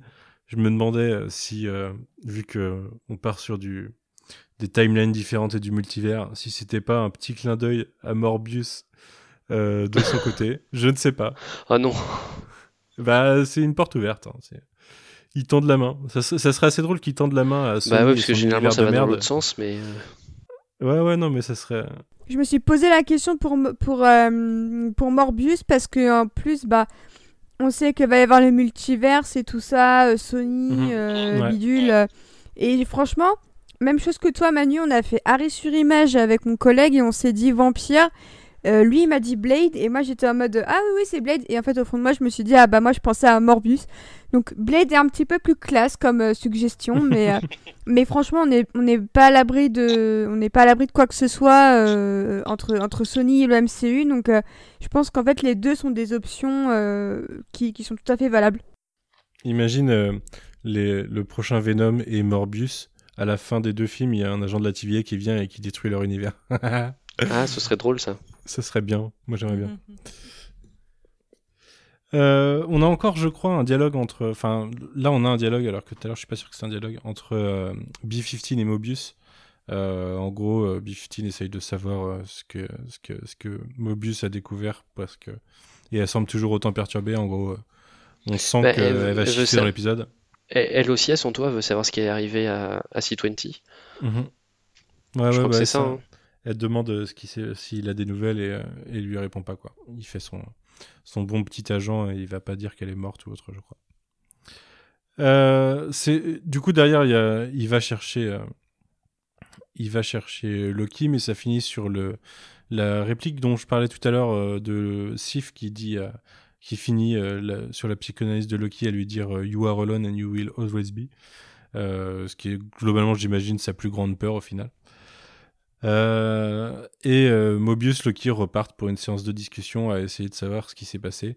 Mobius qui, euh, qui veut comprendre pourquoi il y a eu un Nexus Event sur la Mantis euh, et depuis quand il travaillait avec le, le, le, variant, du coup Sylvie. Euh, c'est là que tout à l'heure, euh, c'est à cette scène-là que je référençais tout à l'heure. Quand je disais que j'étais d'accord avec toi, Manon, sur le fait que quand il ment, bah, ça se voit direct. Et il y a toute son histoire là sur, sur le fait qu'il dit qu'en gros il est derrière tout ça et qu'ils se connaissent depuis longtemps et autres. Vous avez pensé quoi de cette scène? Bah, pas très utile pour le coup. Enfin, elle, elle fait elle fait pas vraiment avancer les choses. Euh, je crois qu'il réinsiste. euh, si Loki re- re- redit que les Timekeepers n'existent pas à ce moment-là? Non, il redit que, le, que, que c'est un, que c'est un, un variant lui aussi. Il leur dit ou pas à ce moment-là? En fait, ça, ça- en fait, si ça, enfin, ça finit la scène, c'est une longue scène. Il y a d'abord une discussion où Loki fait croire qu'il est derrière tout ça depuis longtemps. Oui, Et en fait, voilà, c'était euh, gros là. Enfin, Et en fait, Mobius euh, finit par dire euh, que elle s'est fait. euh, alors, je, je- je suis toujours perturbé parce que je sais toujours pas ce que c'est en VF, mais qu'elle s'est fait pruner. Euh, et, euh, en, Je crois Ah ouais D'accord. En VF. et, et, euh, et en disant que c'est B-15 justement qui l'a tué euh, quand elle a essayé de s'échapper et que Loki, euh, Loki dit euh, bon débarras, un truc comme ça. Et c'est là qu'il y a le discours de Mobius sur le fait que, que il, qu'il semble l'aimer et qu'il trouve que c'est la, c'est c'est peut-être de là que vient le Nexus Event, c'est que c'est une, une relation si euh, twistée que ça, ça a flingué le, ça a flingué la timeline, quoi. Et derrière ça, Loki s'énerve et, et lâche euh, vous êtes tous des variants. Et il dit, il dit à Mobius, euh, vous avez peut-être même un passé, peut-être une famille. Et on sent que ça touche pas mal Mobius, que c'est quelque chose qui le perturbe. On le savait déjà, hein, que en gros, euh, il a l'air de plutôt aimer l'humanité. Il aimerait bien être un petit humain sur son jet ski, quoi. Et on sent là, là, il répond pas. Il me semble que, que on le voit juste réagir à ce que dit Loki. Mais on sent qu'il est pas mal touché par ça. Oui, donc non, je corrige, la scène n'est pas inintéressante. C'est que je la, je la voyais, je, je- je- dans mon qu'elle est en elle plusieurs phases, quoi. que ça. Ouais, ouais, elle est en plusieurs phases la scène. Ben, moi, je trouve que du début à la fin, ça fonctionne assez bien. Euh, même si en fait, il y a un peu la question de est-ce que Tom Hiddleston joue super bien et du coup est dans des registres très différents tout au long de la scène? Ou est-ce que du coup euh, et du coup c'est volontaire que qu'il joue un Loki qui n'arrive plus enfin ça se voit qu'il ment? Parce qu'en fait euh, peut-être que c'était une demande euh, du, du script ou du réalisateur j'en sais rien ou pour que, que, du coup ce soit une évidence pour Mobius que Loki mente, faut que ce soit une évidence pour le spectateur en fait, ce qu'on n'avait pas avant dans la façon dont il jouait Loki. J'arrive pas à savoir en fait si, si c'est une volonté pour nous qu'on comprenne quand il ment et quand il mente pas, quand il ment pas. Ou est-ce que du coup ce serait dans le jeu de Tom Hiddleston, mais ça me paraît bizarre parce que Tom Hiddleston est un assez bon acteur pour, euh, pour, pour que quand, quand son personnage ment, mais qu'il faut pas que ça se sache, que ça ne se sache pas. Enfin, je sais pas comment dire. je- Bah, après, Mhm. après, après, c'est peut-être possible qu'il ait changé son jeu parce qu'il est le personnage principal, donc on est censé penser comme lui, voir les Ouais. événements comme lui. Avant, c'était l'antagoniste, Mhm. donc c'était entre guillemets normal qu'on ne sache pas tout le temps quand est-ce qu'il était dans la duplicité, etc. Mm, mm. Donc c'est peut-être pour ça que son jeu, c'est euh, euh, quelque part, euh, comment dirais-je, euh, Éclairci. genre. enfin, il est moins dans la retenue, Ouais. quoi. Moi, je. Moins dans la je pense que- dissimulation. Je, je pense que c'est un peu fait exprès pour. euh, Enfin, dans, dans la, justement, dans le jeu, c'est un peu fait exprès pour souligner. euh, parce que le dialogue finit en fait sur. euh, quand Loki révèle tout ça à Mobius, euh, Mobius le croit pas. Et ça finit sur une phrase où il dit euh, Ah, les mensonges qu'on se dit à soi-même. Et j'ai l'impression que c'est un peu pour mettre en avant. Voilà, il y, a- il y a tout un jeu sur les mensonges et pour Mhm. montrer qu'en fait les mensonges que Loki lui dit sont beaucoup plus euh, voilà il, il est beaucoup plus capable de, de détecter les mensonges que Loki lui dit que ceux qu'il se dit à lui-même je, je vais enfin Oui. je l'ai vu comme un jeu sur cette sur ce dialogue moi personnellement Oui, oui, c'est assez vrai parce que à l'inverse, on a l'impression que Mobius est, euh, est extrêmement honnête parce qu'en fait, il est honnête et dans le sens où il, où, ou en tout cas, il, il doute. On sent dès cette scène qu'il doute, mais en même temps, il a, il a une facilité à mentir qui est plus grande que Loki quand il dit à Loki, tu racontes Mhm. n'importe quoi, etc.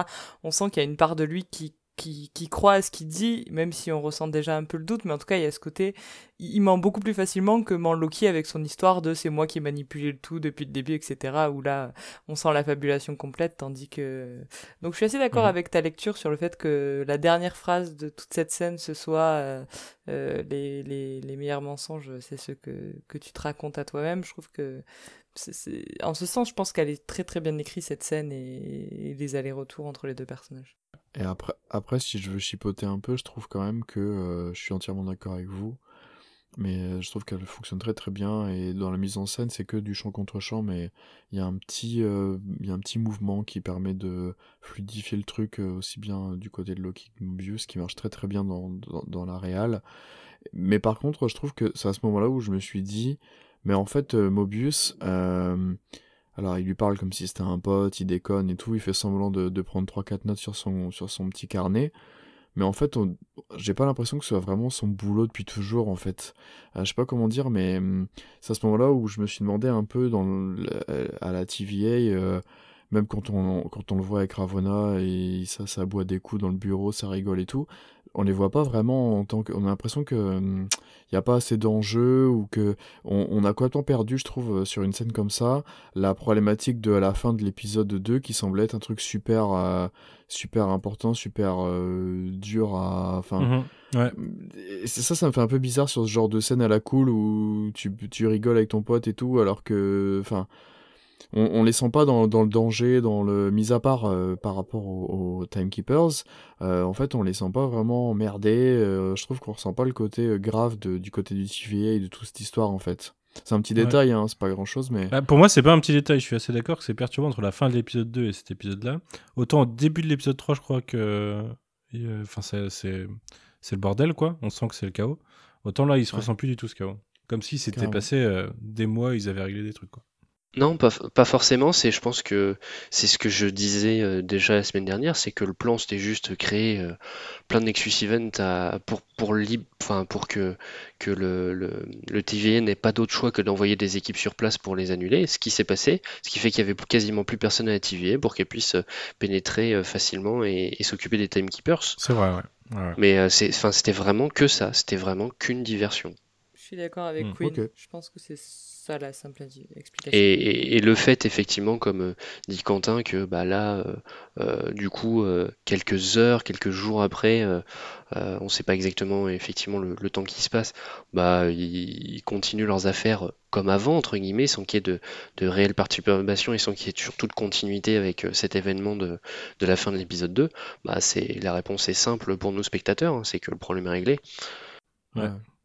En tout cas, Quentin, ça enchaîne sur une scène où ça boit des coups et ça rigole, comme tu dis, entre euh, Mobius et Ravonna, puisque en gros, euh, Ravonna présente que le dossier est clos, quoi, et que, que ces variants vont être détruits.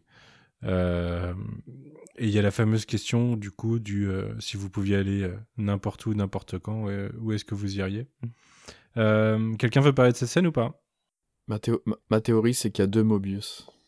Ah ouais Alors non, alors j'y reviendrai ça, mais j'ai besoin de la scène post-générique pour en parler. Mhm.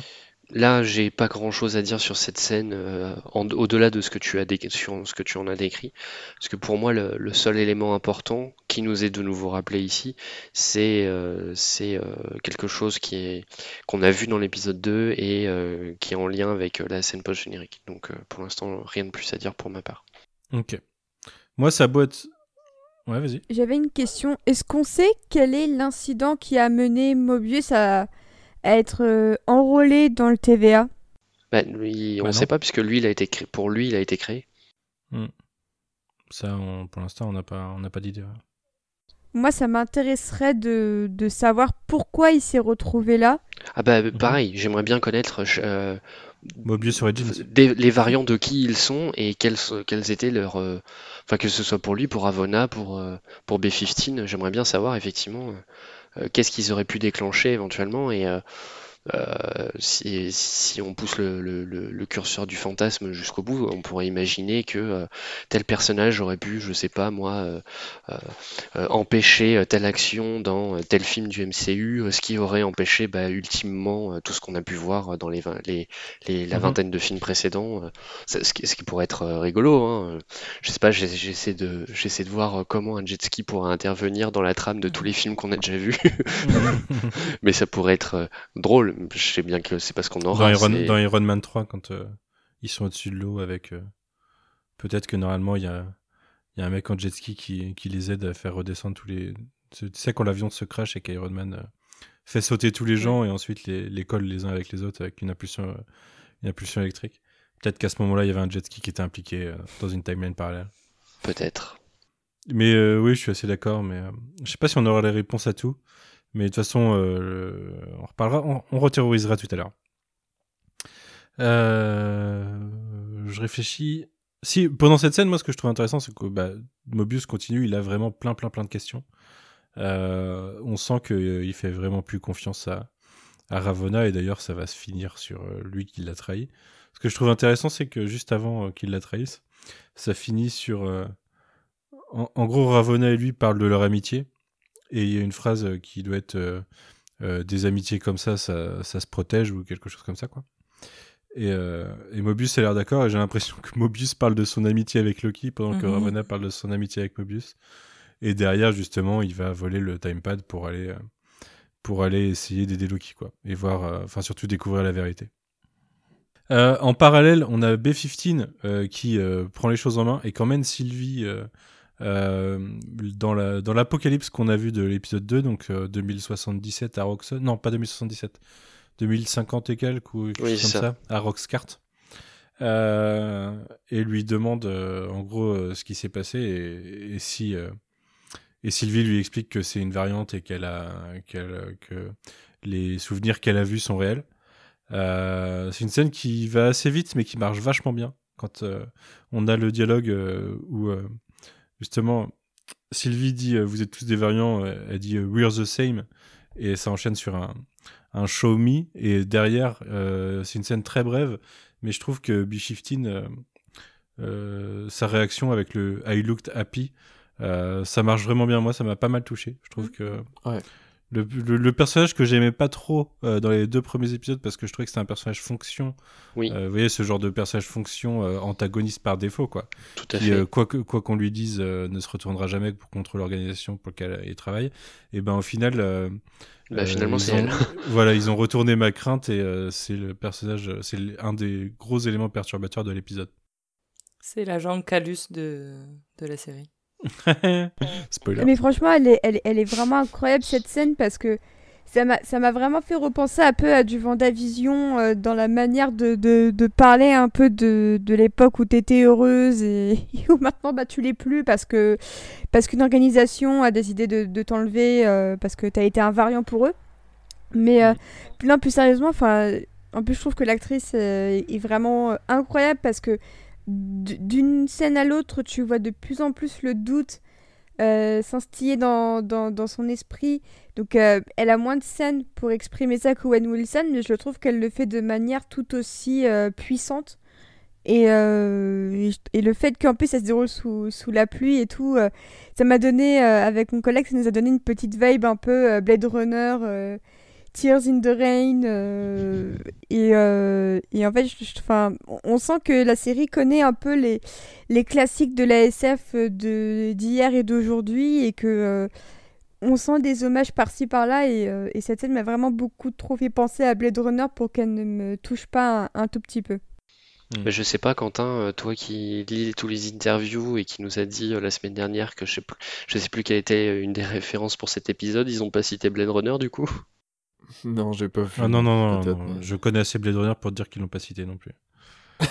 mais, Non, euh, mais euh, je sais pas, la semaine dernière, ils avaient cité je sais pas quel film comme référence pour l'épisode 3, donc euh, Ah oui. Ah non, là, je, non, je pense pas. Je sais pas si j'aurais cité Blade Runner d'ailleurs, parce que c'est pas exactement Moi le, non plus. le même propos, mais euh, je réfléchis à quelque chose qui pourrait se rapprocher. J'ai rien, j'ai rien en tête. Mais euh, en tout cas, tous les agents qu'on connaît à part Ravonna ont un dialogue qui revient à j'avais une vie, on me l'a volé quoi. À un moment dans l'épisode, que ce soit euh, C20 juste dans la scène juste après où en fait on voit Mobius qui a volé le timepad et regarde la vidéo. On a Mobius qui va le faire juste après aussi et, euh, du coup euh, B15 qui a sa révélation là. C'est euh, une grande partie de l'épisode tourne autour de ça. On la, on la voit vraiment que, que très peu, B15, mais je trouve que ça marche très très bien. euh, Ouais, une scène très euh, bon dans, perso, dans le carrément il y a une scène dans le dans le couloir où elle est toute seule et je pense qu'elle hésite ou elle enfin je sais pas ce qu'il y a ce qu'il y a dans sa tête à ce moment-là juste avant de, qu'elle rentre et qu'elle aille chercher euh, euh, Sylvie qui, qui marche d'enfer je trouve ce, avec la encore une fois avec Mhm. la musique ce plan dans le couloir et il marche hyper bien la crise joue bien en plus euh, et franchement ça, ça le fait quand euh, elle rentre dans la pièce elle ouvre le portail elle lui dit suis-moi elle rentre dedans il y a un truc qui ça fonctionne très très très bien je trouve ce passage Mm.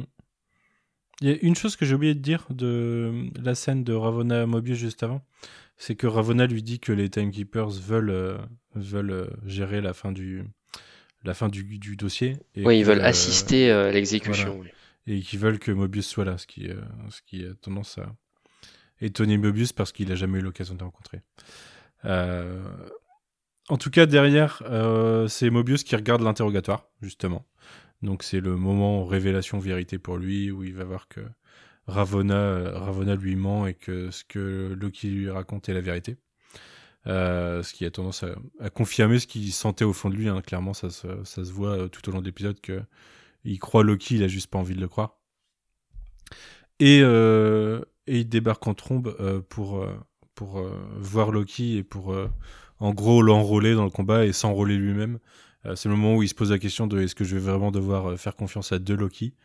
Euh, donc petite scène qui va lancer une une évasion. J'aime bien, j'aime beaucoup le, le- Il est très énervé, je trouve, très très très en mouvement, ce bon Owen Wilson dans la dans la scène.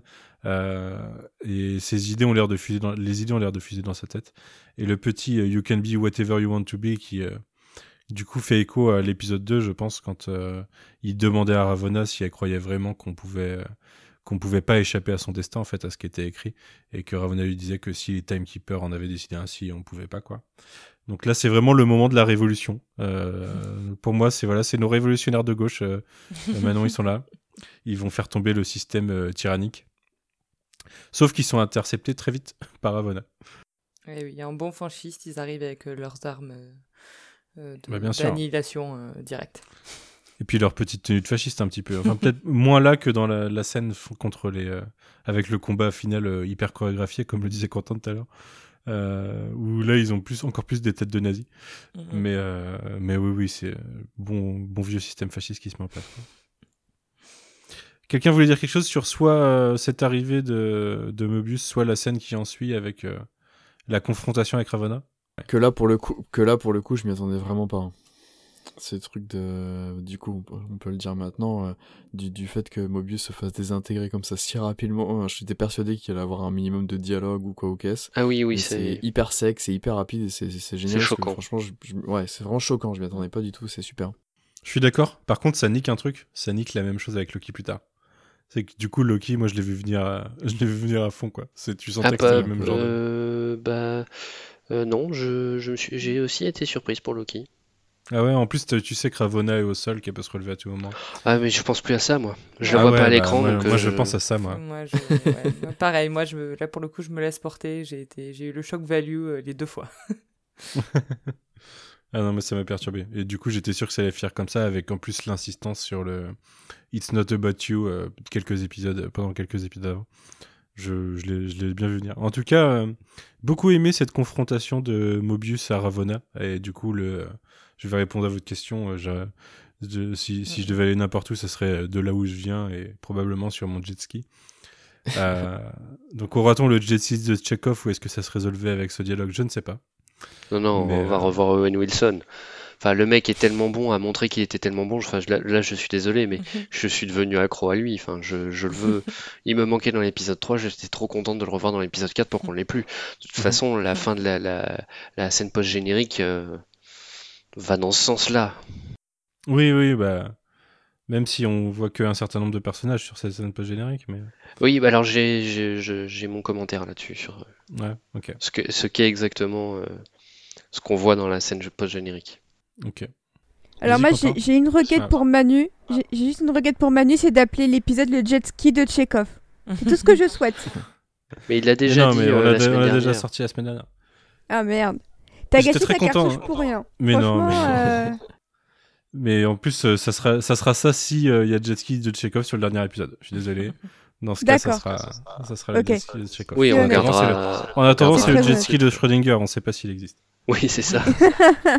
mais, euh, mais, ce- mais ce qui est intéressant, c'est que euh, j'ai euh, j'ai beaucoup repensé, je disais tout à l'heure, à deux séries Marvel Netflix qui ont engagé des acteurs très connus pour jouer des personnages très importants de, de leur série. Et en fait, ces personnages-là se font buter à à peine euh, la moitié, voire euh, un peu avant la fin, euh, soit de les- des séries ou des saisons respectives. Donc, euh, euh, Tu penses à qui Alors, je pense à Mahershala Ali, donc Mm. euh, Cottonmouth Oui. dans Luke Cage. Ah saison oui, Ça n'a effectivement. plus jamais Ah, été pareil après. Ouais, effectivement, je confirme. Pour m'être tapé la saison 2, je confirme. Et l'autre, c'est Sigourney Weaver dans Defenders, Ah qui se fait buter par Electra au bout de 3-4 épisodes, alors qu'on pensait qu'elle serait la grande méchante euh, durant tout le long de la série.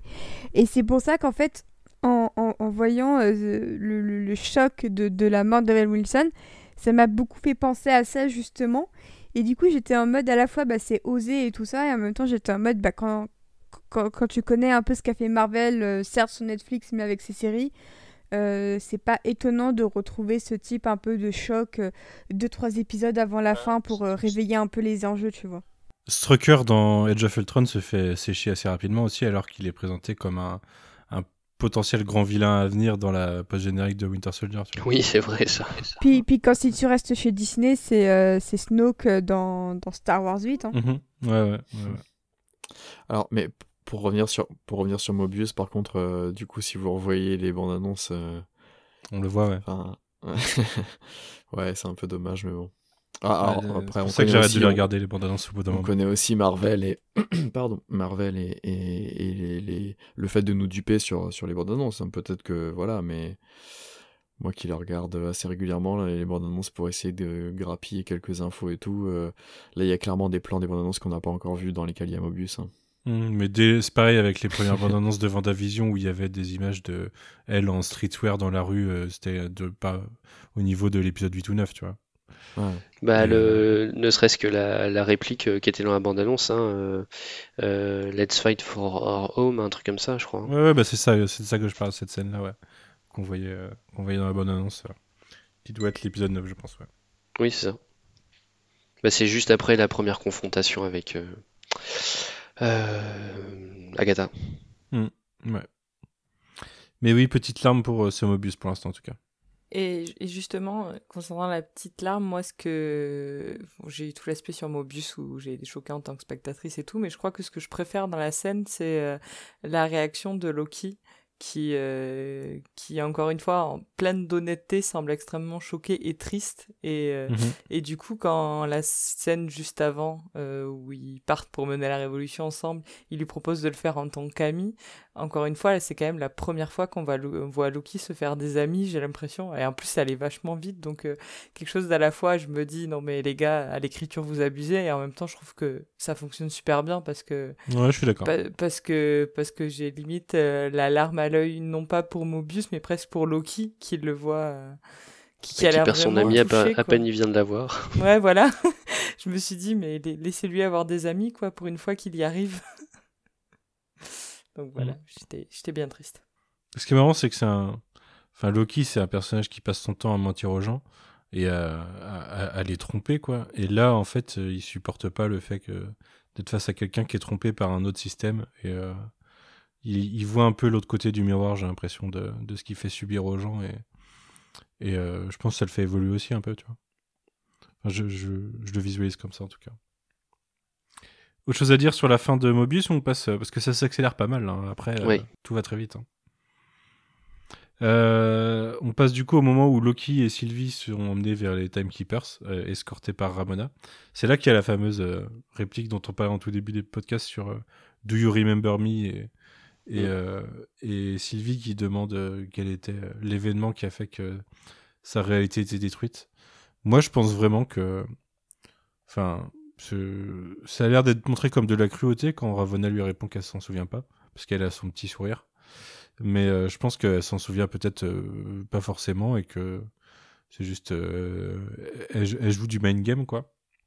Mais en tout cas, ça marque beaucoup Sylvie. Bah c'est, c'est, oui, bah c'est, on lui arrache la justification de, de tout, de tout ce qu'elle, euh, de tout ce qu'elle a subi et, et c'est une des réponses qu'elle cherche à avoir depuis, euh, bah, depuis qu'elle a réussi à s'enfuir euh, de, de, de la TVA quand elle était toute jeune. Mm. Mm. Forcément, En fait, elle, elle, elle a l'air perturbée par la non-reconnaissance de son droit d'exister, en fait. Enfin, par même le, le, ce qu'il, la décision qui lui semble peut-être arbitraire et elle aimerait que ce soit pas arbitraire. oui, bah c'est ça. pourquoi elle a complètement. pas le droit de vivre, ouais, en effet. Tout à fait. Donc, euh, les deux sont présentés aux Timekeepers.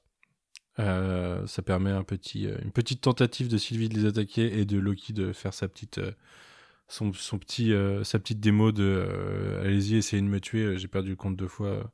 J'ai perdu le compte du nombre de fois où on, où on m'a tué et je suis toujours, euh, je suis toujours là, quoi.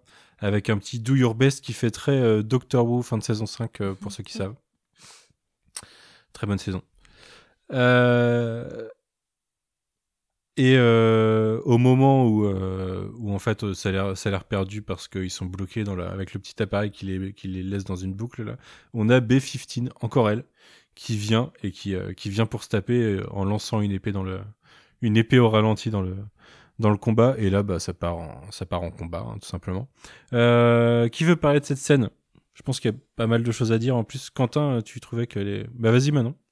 Euh, ju- Juste, c'est marrant parce que tout à l'heure, vous évoquiez, vous évoquiez Snoke pour parler de, de enfin, du Oui, c'est ça fait très chorégraphie de la salle du trône. Là, là, ouais, voilà, moi, c'est là où j'ai eu mon moment euh, Star Wars 8 de l'épisode, c'est vraiment cette scène, euh, et puis même la façon dont une tête est coupée plus tard euh, dans la scène.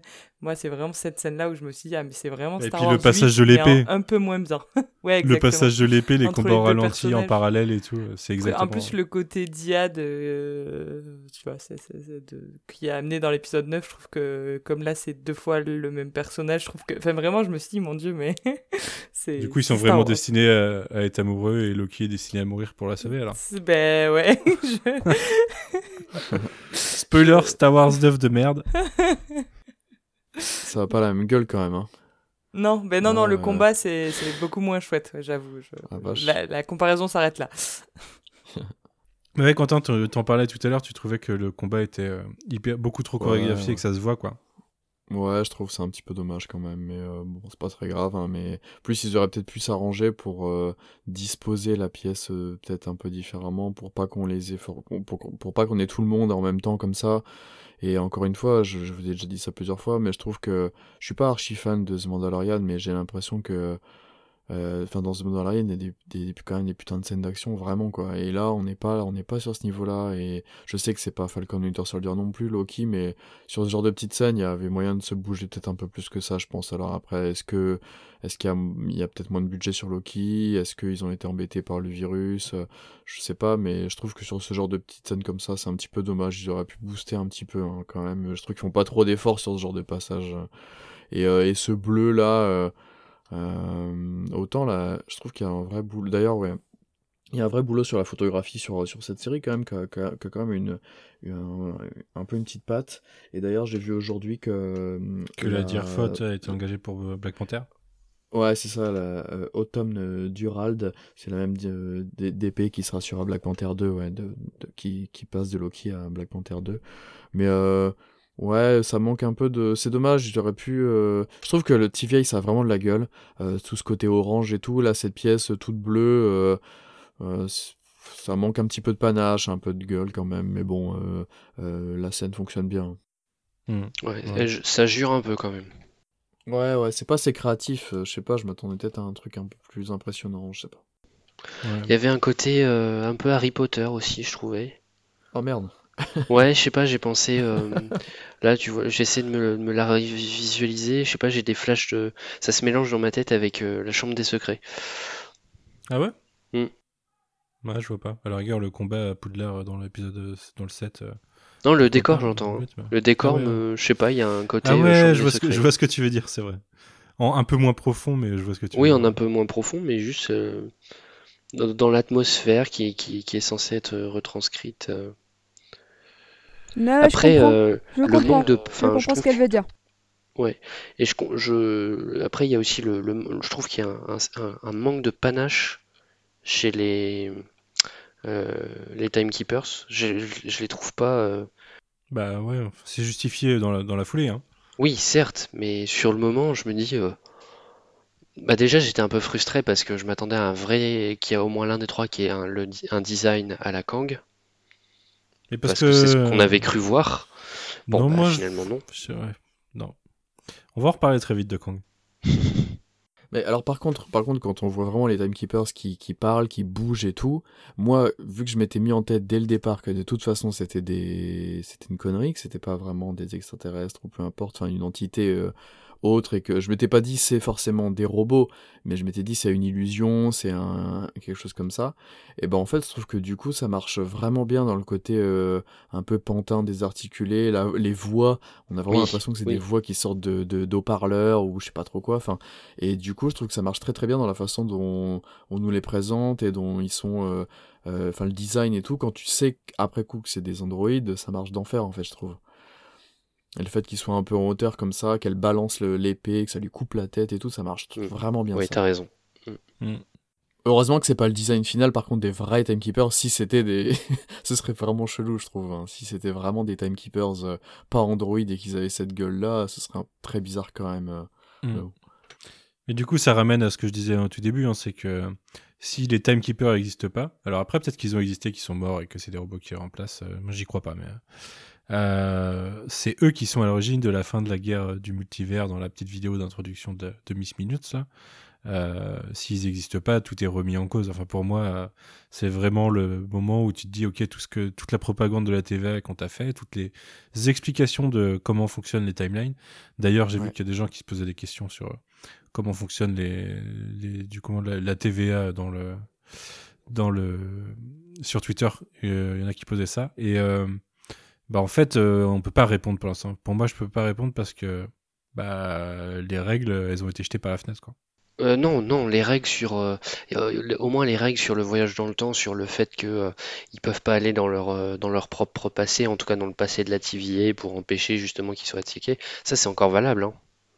Bah, c'est valable, on sait pas. C'est des règles qui, qui sont établies, ils essayent pas du coup. Mais est-ce vraiment valable Peut-être? Bah, en fait, je, pense que diégétiquement parlant, ça fonctionne, ça fonctionne et ça pourrait difficilement pas fonctionner autrement. Enfin, je pense.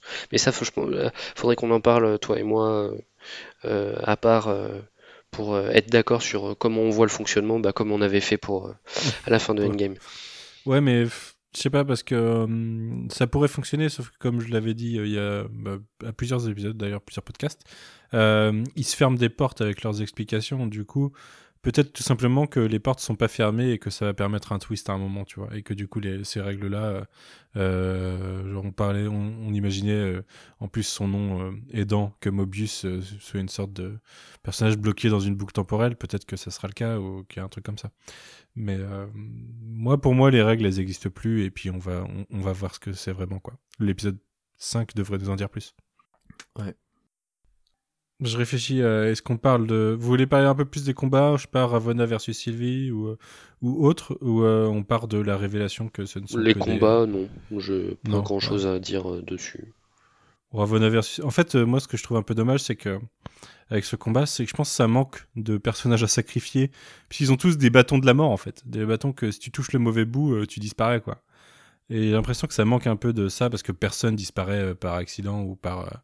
au cours d'un combat, quoi. Ils se font tous... euh, ils se prennent tous le côté pointu, mais il y a personne qui se fait... euh, disparaître d'un coup euh, par erreur ou par, par mégarde. Je, je trouve que ça manque un peu d'ampleur. En gros, c'est chacun versus deux personnes et puis, et puis advienne que pour eux, ils ont pas l'air de trop galérer au final à se battre. Bah ouais, surtout qu'en plus, euh, B-15 leur permet de retirer leur, leur collier par rapport à leur, leur pouvoir, on va dire, j'aime pas ce terme-là, mais vous voyez l'idée, et que Mhm. En fait, ils en font rien en termes de mise en scène pour autant, c'est dommage. Je, je suis pas archi fan des deux premiers films euh, tort, mais il y a des idées de mise en scène dans l'action des pouvoirs de Loki qui sont vraiment intelligentes par moment, je trouve. Et là, ils font, il n'y a pas de, il y a pas de faux Loki, il y a pas, ils utilisent pas de, il y a pas d'enchantement. Mais là, ils sont à la TVA, ces pouvoirs marchent pas à la TVA. Ah, Ouais, ah oui, tout simplement. Autant pour moi. Ah oui, ça, c'est quelque ok, chose, par contre, en l'occurrence, cette Ah oui, règle-là, oui. elle, ça, c'est c'est pas, ça peut pas être un mensonge, c'est factuel. Il a essayé et ça Ouais, marche pas, quoi. C'est- c'est- Ça Ah, reste d'ailleurs un, un gros regret sur la série où, où, du coup on est privé des pouvoirs de Loki depuis le début et ça, Ouais, et pendant ça une me grande partie du frustre temps, de, ouais. le, de, Mm. de le voir se battre, même si ça a forcé Tom Hiddleston du coup à, bien- à bien travailler son physique du coup, mais Et, quand il a des pouvoirs comme dans l'épisode précédent, euh, c'est un pouvoir qu'on lui a jamais vu, qu'on l'a- qu'on n'a jamais vu l'avoir. Alors j'ai vu des remarques sur le fait que les pouvoirs télékinétiques, on en voit dans The Dark World quand il se, quand il pète un plomb dans sa, dans sa prison et qu'il fait tout voler, quoi. Euh, après, c'est pas la même ampleur, mais oui, il y a des pouvoirs euh, similaires euh, qui ont été montrés dans The Dark World, ouais, c'est vrai. Ok. C'est juste. Mais en même temps, c'est un peu comme les pouvoirs de Scarlet Witch dans Age of Ultron, qui montrent des pouvoirs qu'on revoit pas avant Vendavision, en fait. Il y a Oui. une partie de ces pouvoirs qui sont pas du tout exploités. euh. Ouais. Ça, hein, c'est les scénaristes, ils font ce qu'ils peuvent. euh. Il faut bien qu'ils génèrent leurs intrigues, quoi. Euh, bah, partons du coup de cette fin, des... de cette fin une fois que le, le premier timekeeper décapité, et quand euh, ils partent en fou rire, enfin les timekeepers semblent partir dans un, un rire nerveux et qu'en gros, Loki et Sylvie euh, se rendent compte que ce ne sont que des machines, des mindless androids, et qu'en fait leur quête est loin d'être finie, quoi. Mm. Euh, Qu'est-ce que vous pensez de cette pré-fin d'épisode? Bah, fallait s'attendre à un twist comme ça, parce que, enfin, on pouvait bien se douter, on est à l'épisode 4, euh, ils sont face aux Timekeepers. Bon, euh, ils, ils vont pas triompher des Timekeepers maintenant, enfin, il y a encore deux épisodes à raconter. Donc, le fait qu'il y ait un twist à ce stade-là était, attendu. Après, limite, je m'attendais à ce qu'il y ait un indice supplémentaire quand même. C'est-à-dire qu'il y ait, euh, je sais pas, qu'on voit les ficelles du marionnettiste au moins. Là, on voit juste un robot. Donc c'est un peu frustrant. tu, le, Ah, le, man behind the curtain que tu voulais voir. Bah, Moi, au moins suis- qu'on ait, qu'on ait un indice du, je sais pas, moi, euh, ou même en, li- limite que ça, aurait- ça aurait pu être ça la, la scène post-générique, je sais pas, moi, un main une main sur un clavier ou n'importe quoi. euh, Ouais, bah non, pour moi, c'est plus un truc qui doit venir en révélation d'épisode 5 ou 6, ça. Là, c'est clairement, il nous laisse sur un moment où on va spéculer. oui. Mais c'est aussi intéressant pour les personnages qui voient leur, euh, leur... Enfin, je trouve pour Sylvie notamment, à qui on vient de refuser de savoir euh, pourquoi elle était devenue un variant et donc ça avait bousculé toute son existence. Et là, elle se croyait euh, proche du but à avoir des réponses et à renverser l'ordre établi. Et en fait, elle se rend compte que l'ordre tel qu'elle le connaît était faux du début jusqu'à la fin. Donc, euh, donc elle perd un peu sa quête où elle, elle sait pas quel est l'objectif suivant. Et je trouve qu'au niveau des personnages, en termes d'émotion, euh, ça renvoie un peu à la scène d'après. Mais, euh, mais déjà, euh, nous, en tant que spectateurs, on a ce côté où on se dit mince, mais qu'est-ce que vont devenir ces personnages? C'est quoi la suite, en fait, du coup? Mm. S'il n'y a pas de TVA à renverser, s'il n'y a pas de Timekeepers, en fait, comment on renverse un TVA s'il y a pas de. si on sait pas qui est derrière? Ouais, ouais. Avant qu'on, en, fait, là, la fin de l'épisode, elle laisse euh, spéculer. Euh, on, on va, je vais vous demander euh, si vous avez des théories. Avant ça, je pense qu'autant parler avant de la pause générique parce qu'elle pourra peut-être nous permettre de développer ces théories-là. Euh, donc ça- cette scène euh, où il se pose la question de qui est derrière la TVA se finit sur euh, sur une un début de déclaration de Loki à Sylvie euh, qui se fait interrompre par euh, par Ravonna qui était juste au sol en fait hein. il avait juste euh, elle s'était pris un point dans la gueule mais elle s'est relevée quoi et euh, qui euh, brouille du coup vous avez dit tout à l'heure? Ouais, je, il me semble avoir lu ça dans des articles VF. Qui brouille Loki, qui le fait disparaître. il- il- le mec est dead, comme, comme diraient certaines personnes. Euh, Qu'est-ce que vous avez pensé d'ailleurs? Du coup, ça vous a surpris? Euh, moi, moi, oui, euh, je, je- Oui, qui se, qui se fasse pruner, oui. En, en toute innocence, je je l'avais pas forcément vu venir et, et j'ai eu un moment avant la pause gêne où je me suis dit euh, est-ce que c'est euh, la nouvelle mort euh, de Loki euh, tel qu'on le connaît et du coup ça va permettre à Sylvie euh, d'embrasser le rôle de Loki euh, par la Mhm. suite. euh, parce, parce que vraiment, pour le coup, j'avais. Mais oui, en fait, en y ré- réfléchissant, il y a des scènes de la bande-annonce avec Loki que je, que Bah, je n'avais toujours le pas vu. vote donc, Loki euh, déjà. Le, le- Ouais, voilà, exactement. C'est exactement à cette scène-là, cette, cette, euh, cette image a beaucoup trop circulé pour que. Mais je sais pas, j'étais prise dans l'épisode euh, et du coup, sur le moment, je me suis dit, sur ce moment de déclaration, euh, de, de, de f- ouais, je me suis dit, je sais pas, que ça fonctionnait bien, qu'il y avait dans la dramaturgie, c'était plutôt sympa et que du coup, j'ai fait, ouais, c'est une scène de mort qui peut être cool et sur le coup, j'y ai cru et j'étais triste et. euh, et puis, et puis après, bon, j'étais pas étonné de la post-gène pour autant, parce que Mobius et Loki en un épisode, ça fait quand même beaucoup, quoi. Donc, euh, Ouais. donc, Bah, en fait, le truc, c'est que t'as, on a genre là, on a, on a coup sur coup, en moins de 10 minutes, on a genre euh, trois énormes plot twists, et tu te dis, bon, Mobius à la trappe, bon, c'est déjà affreux. Ensuite, t'as la révélation sur les Timekeepers qui, qui sont juste des robots, la deuxième. Donc tu te dis, euh, ouais, bah c'est bon, là, stop. euh, disons que les règles, les, les- je sais pas si c'est une règle de scénarisme, mais disons que quand il y a trois gros événements comme ça qui t'arrivent en fin d'épisode en moins de 10 minutes, oui, à un moment donné, tu te dis, ouais, on s- tu t'attends pas forcément à ce que ce soit Loki la prochaine victime parce que tu sais qu'il y en a déjà eu plusieurs avant, quoi. mm, mm. Ouais.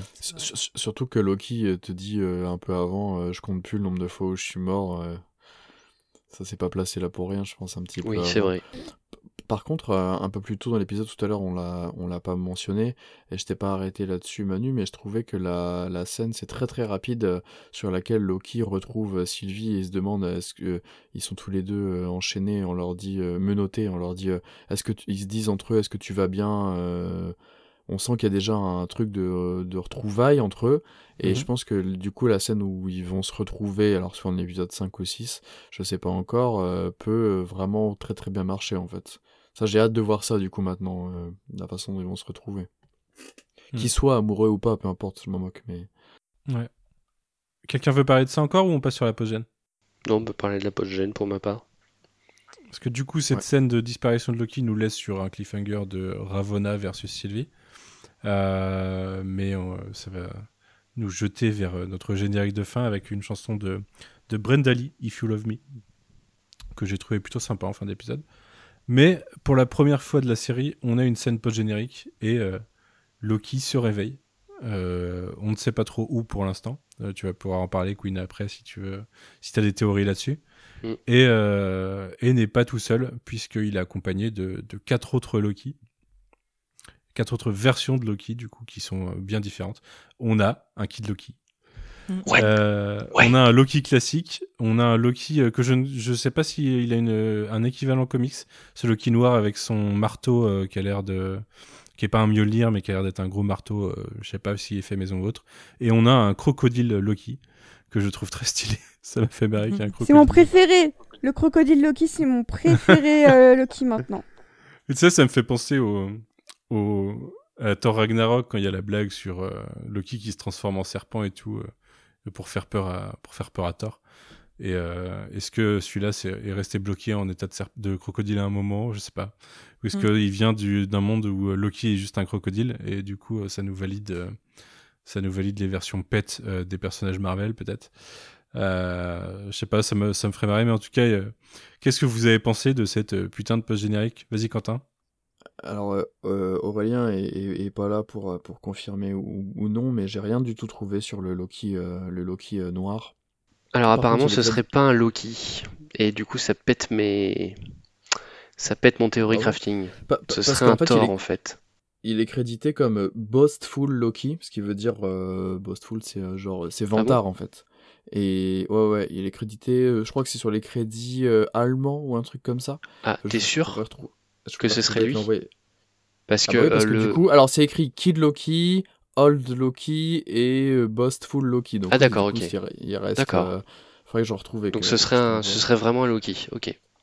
Et, euh, et bah, en plus, l'acteur, il a tweeté dans, dans la foulée euh, une photo en disant je suis, je suis Loki, machin. Donc, euh, D'accord, ok, que- ok. Ou alors ils sont en train de nous duper, mais je pense, à mon avis, c'est un Loki. Et puis même dans son coup, costume euh, et ses couleurs, euh, il a une tête de Loki. Ouais, je pense, je pense. Et pour, pour, pour continuer sur ce que tu disais, Manu, euh, il y a des, des, des alors c'est peut-être un spoiler, du coup, je ne sais pas, mais il y a des photos de tournage de, de Thor 4 qui peut-être euh, font penser qu'il y aurait euh, Frog dans Thor 4 Ouais, et du coup ok. ce qui pourrait aller avec le, le crocodile euh, Loki euh, qui pareil je ne que je ne connais pas du tout des, des comics je pense que c'est une pure invention Oui, bah autant Frog, je vois, mais le crocodile, et j'ai cherché, j'ai rien trouvé non plus. ouais pareil Donc je pense que c'est une invention aussi. Et euh, du coup, le- la semaine dernière, je disais à Manu, bah alors, c'est bizarre, euh, Richard, euh, euh, Richard E. Grant est, est- est crédité, enfin, a été annoncé il y a déjà pas mal de temps sur la série. J'étais persuadé que ce serait euh, le Old Man Loki, et pourtant, on l'a toujours pas vu, c'est bizarre. Il pas manqué, il arrive là, donc j'étais très content. En plus, c'est sa voix que j'ai reconnue tout de suite. Euh, Mhm. On a d'abord sa voix avant de voir son visage. Le plan fonctionne très très bien, je trouve. Euh, Ah, j'adore le costume, moi. Et le, le- le costume, euh, il est super. Et Il a coup, bien ses grandes cornes et tout, j'adore. À l'ancienne. c'est ça. Moi, j'ai connu Loki avec ce, ce look-là euh, dans un magazine de, de jeux de société et jeux de figurines. C'était du temps où il y avait Marvel HeroClix. Et il y avait euh, Mhm. quelqu'un qui avait proposé de faire une, qui, qui avait proposé de faire une figurine Loki qui n'existait pas, justement. Donc ça m'a fait très plaisir de revoir ce costume.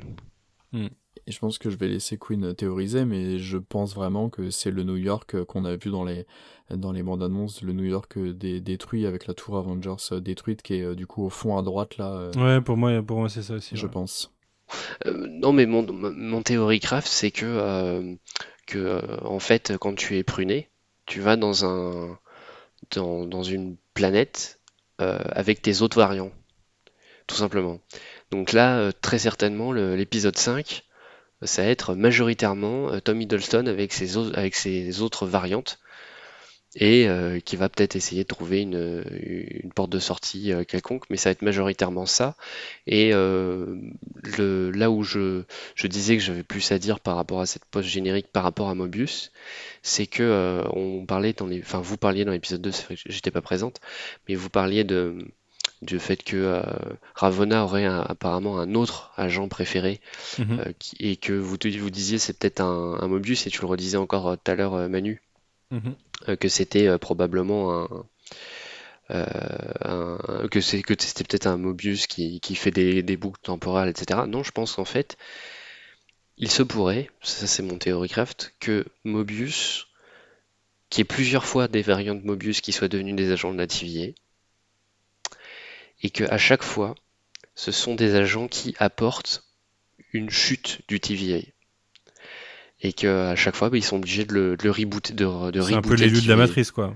Ah, ouais, ah oui, oui, c'est vrai. Je, je pensais pas à Matrix quand. euh, Enfin, je devais avoir Matrix en tête, mais je n'arrivais plus à remettre le, le doigt dessus. Je pensais à un jeu vidéo pour le coup, qui a un fonctionnement à peu près pareil. Mhm. Euh, mais je vais pas te spoiler parce que je vais pas spoiler parce que c'est un jeu qui reste encore assez récent. Euh, mais euh, mais ouais, c'est dans, dans cette idée que euh, bah c'est le, le, le, Mo- le- le- le Mobius est l'agent préféré de Ravonna parce que à chaque fois ses variantes sont très efficaces, sauf qu'à un moment donné, pour une raison X ou Y, bah, il apporte un, un dérèglement dans, dans le, dans le système. Mhm. Et donc très certainement que euh, bah, là, Mobius est allé rejoindre un- une, une terre alternative avec d'autres de ses variants. Ouais, peut-être, ouais.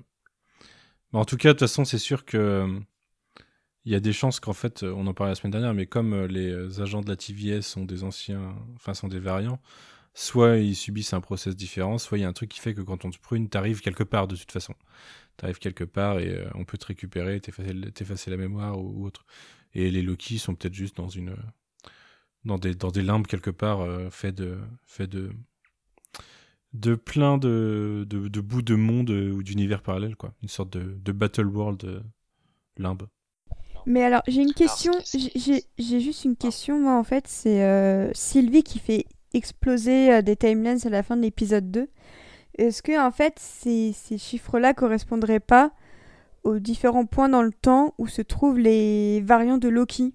Peut-être, ouais. Peut-être, mais. euh, et que du coup elle essaie un peu de les, de les faire fuir ou, euh, ou un truc du genre pour pas qu'ils se fassent choper? Je hmm. sais pas. Non, c'est possible. Bah, euh, Non, attends, c'est... c'est- c'est, euh, Dans la fin de l'épisode 2, elle téléporte des euh, machines à reset Mhm. à des points. Mais dans ce cas-là, ça veut dire qu'elle reset des, des timelines qui n'ont pas reseté, et c'est ce qui crée le Nexus Event. Je vois pas en quoi ça aiderait de Loki en fait.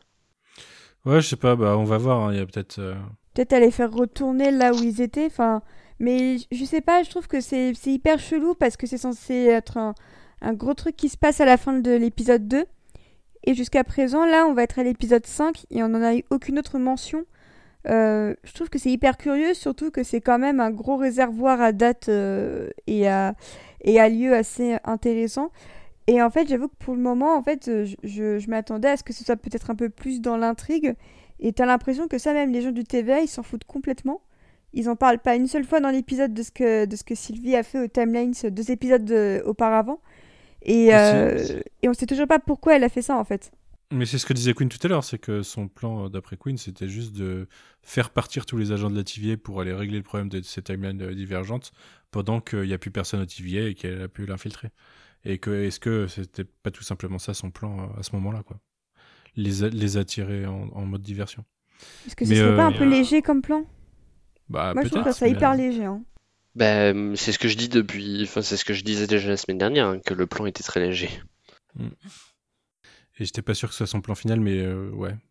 De mon point de vue, on a dépassé le plan initial de Sylvie, quoi. Elle est plus dépassée par les événements que, que ce qu'on aurait pu attendre, où on imaginait un plan peut-être. Ou alors, euh, c'est juste un. Justement, il y a un plan et on le sait pas.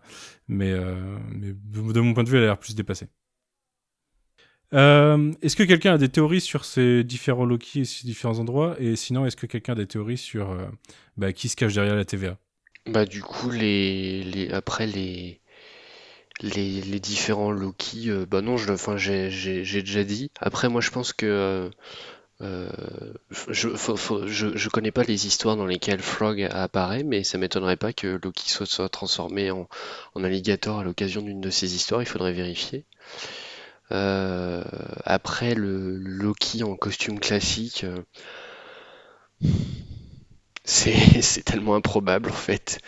Euh, mais c'est, c'est, c'est rigolo qu'ils remettent ça euh, après avoir fait déjà euh, Hmm. Le le, costume de ça dans Vendavision. Ouais.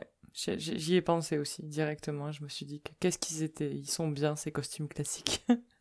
Ouais, c'est cool. Ça, fait de- ça fera des bonnes pop en plus, hein, on est d'accord. Ouais. Mais, euh, mais ouais, c'est cool. Et du coup, est-ce qu'il y a un univers où euh, il y a des Vengeurs avec le style de le style de l'époque des premiers Vengeurs, quoi? Mais peut-être que c'est ça en fait. Peut-être que peut-être que c'est ça. Ce serait trop stylé. Peut-être que ça Mm. motivera euh, le MCU à nous proposer un costume classique de Wolverine un jour, du coup. Peut-être, ouais. Euh, et des théories sur euh, qui se cache derrière la TVA alors? Vous voyez où je vais en venir, moi, mais. euh, Bah, a déjà parlé, en plus. Là, il y a pas, pour moi, il y a, pas suffisamment d'indices. Euh, Là, le, le, le- le temps que j'ai, je, je sois parti, j'ai, j'en ai profité pour faire une petite recherche et apparemment, il y en aurait qui auraient eu des, des indices euh, euh, indéniables de euh, la présence de Kang, enfin de, des signes que, que Kang est- serait derrière tout ça. Moi, je vois rien de tout ça pour l'instant. Je me laisse un peu guider par la série. elle fait ça bien, je trouve. Ils ont vu quoi comme indice euh, Je sais pas, je suis pas allé plus loin en fait, justement pour éviter de, de me polluer la tête avec euh, du Theorycraft euh, qui, toi- qui- Pardon. Parce que toi, t'allais dire quoi, Manu, du coup? Bah, Kang, euh, clairement, hein, c'est. euh, Ah. Pour moi, euh, en plus, on nous raconte que à la base que les timekeepers, ils, ils sont un peu en train de tisser la timeline unique qui les arrange, quoi. Et euh, s'il n'y a pas de timekeeper, un personnage qui essaye de réarranger le temps pour l'arranger dans le futur et pour voilà pour pour être mis en avant, c'est clairement Kang pour moi qui qui peut-être justement tisse ces timelines, manipule le temps pour euh, voilà pour gagner à la fin quoi, pour être euh, le, grand vilain qu'on connaît. Et, euh, pour moi, justement, les Nexus Events, c'est pas forcément des Nexus Events, c'est que à des moments donnés, euh, il travaille sur les timelines, il voit des timelines avec des personnages qui risquent de s'opposer à lui à un moment, et hop, il les fait disparaître.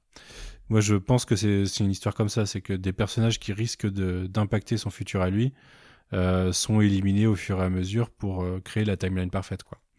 Et euh, c'est assez marrant parce que ça me rappelle euh, un très mauvais comics que j'ai lu il y a deux semaines ou une semaine et demie, qui est euh, Batman Tortue Ninja euh, 3, dans lequel Kang, dans lequel il y a une sorte de Kang ultime qui contrôle le multivers et, essaye de créer un multivers parfait dans lequel lui, lui finit toujours par gagner quoi. Ça me fait assez marrer, ça m'a rappelé ça. Pour aller dans, pour aller dans ton sens, Manu, par rapport à Kang, même si moi personnellement, là, pour l'instant, j'y crois absolument pas. euh, on a su il y a pas très longtemps que finalement il y avait eu des reshoots de. Euh, enfin, je sais pas si c'est des reshoots, mais en tout cas, on a su que la, série Loki, euh, je crois que c'était Ocean qui nous avait partagé ça en privé, euh, avait fini de, de, avait rendu son dernier épisode qu'il y a quelques semaines. Et en fait, on sait qu'en ce moment, il y a Ant-Man, Ant-Man 3, donc dans lequel il y aura Kang joué par Jonathan Majors, qui est, qui est actuellement en tournage. Et peut-être que à Londres, il me semble. Et peut-être que du coup, ça pourrait coïncider avec un caméo, quelque chose de tourné pour, pour l'occasion de Loki ou quoi. Et euh, j'ai vu tout à l'heure, euh, je vous l'enverrai limite, mais euh, j'ai vu tout à l'heure une interview qui précise que ils ont changé beaucoup de choses de la série Loki par rapport au, au et au, au, au Covid et au fait que euh, euh, finalement le slot de Loki était, était, décalé de, de deux séries euh, plus tard en fait par rapport à WandaVision et Falcon Winter Soldier. Donc peut-être que ça, ça irait dans ton sens par rapport à Kang effectivement. Et puis c'est clairement le personnage typique qui est perdu dans le temps en fait quand euh, il a tellement modifié le temps et il s'est tellement euh, il a tellement créé des timelines divergentes de lui-même à travers l'histoire que ça devient un gros bordel et qu'en fait il est euh, ses, origines en fait sont même plus sont même plus certaines quoi. Il réécrit continuellement, son histoire. Il y a des versions qui sont contradictoires les unes avec les autres. Et euh, c'est ouais, c'est un gros bordel en gros. Donc ça, ça irait très bien dans le concept de la, la TVA et de créer une timeline, d'essayer de créer une timeline dans laquelle euh, bah, Kang pourrait gagner à la fin. Mais euh, je sais pas, enfin moi je le vois comme ça pour l'instant. Et en même temps je vois pas quel autre personnage. En plus il y a Ravonna, Euh, l'actrice qui nous a dit en Ouais. plus euh, il y a deux semaines que la série c'était un peu l'origine story de Ravonna. Ça veut dire qu'on la reverra par la suite et que peut-être euh, déjà c'est comment elle va en venir pour travailler pour Kang ou comment elle travaille déjà avec Kang, je sais pas. Mais euh, ça, ça, ça pue le truc comme ça quoi. Vous aviez Marrant, d'autres du coup, théories le ou pas? lien, le, li- le lien entre Loki et Ant-Man 3, tu vois, si c'est ça, Ouais. j'aurais jamais parié là-dessus en fait. C'est... Enfin, on verra, hein, mais c'est Bah, ouais, mais c'est peut-être juste que tout est un peu lié entre, entre eux, quoi, dans cette, dans, dans cette phase. Il y a peut-être, euh, c'est peut-être ça, peut-être pas que Ant-Man 3, peut-être qu'Ant-Man 3, c'est un, un point, un point parmi d'autres dans, une histoire où euh, il y aurait les, Fanta- les Fantastic Four aussi qui ont une importance dans la création de Kang. Donc, euh, et ça, c'est pas le, c'est pas le même film, du coup. C'est un, film Ouais. séparé. Donc, euh, est-ce que c'est pas, c'est pas la menace de la phase 4, en fait, Kang et, et les manipulations du temps, tout simplement? Pour moi, c'est clairement le méchant de, de la phase 4, euh, Kang. euh, parce que c'est, c'est. Il est indissociable du multiverse et on sait que c'est quelque chose euh, dont ils vont parler dans, dans plein de films. Enfin, il y a littéralement un film qui a multiverse dans, dans son nom. Je sais pas si ce sera sur un plan en, en, en trois phases comme l'aura été euh, Thanos euh, pour euh, l'Infinity Saga. Mais euh, je vois clairement Kang euh, s'installer à plusieurs niveaux. Et Mhm. moi, je pense qu'il faut, il faut se préparer à ce qu'il y ait des vrais ponts entre les séries Disney Plus et, euh, et les films. Et inversement. Hmm. Il y a aussi Iron Lad d'ailleurs hein, dans les versions de Kang. Iron Lad, c'est une version alternative, voire origine de Kang. C'est là que je dis qu'il y a des contradictions, c'est que ça, il a, euh, il a même changé son passé. Il a même lui-même changé son passé en étant gentil parfois, quoi. Et Iron Lad qui est lié au, au Young Avengers, euh, clairement, euh, c'est un Avengers. important, quoi. Donc euh, ils peuvent vraiment tout lier à travers, euh, à travers le personnage de Kang euh, et du multivers et des, parce que le multivers, on en voit dans Spider-Man, on en voit dans, dans Doctor Strange 2, on aura les 4 fantastiques, clairement il y en aura.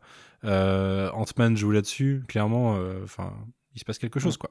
Et veux dire dans les personnages des New Avengers qui se, qui, qu'on va voir apparaître sur l'écran, euh, merde, euh, euh, c'est dans quel film qui va apparaître, euh, euh, ah, j'ai perdu son nom.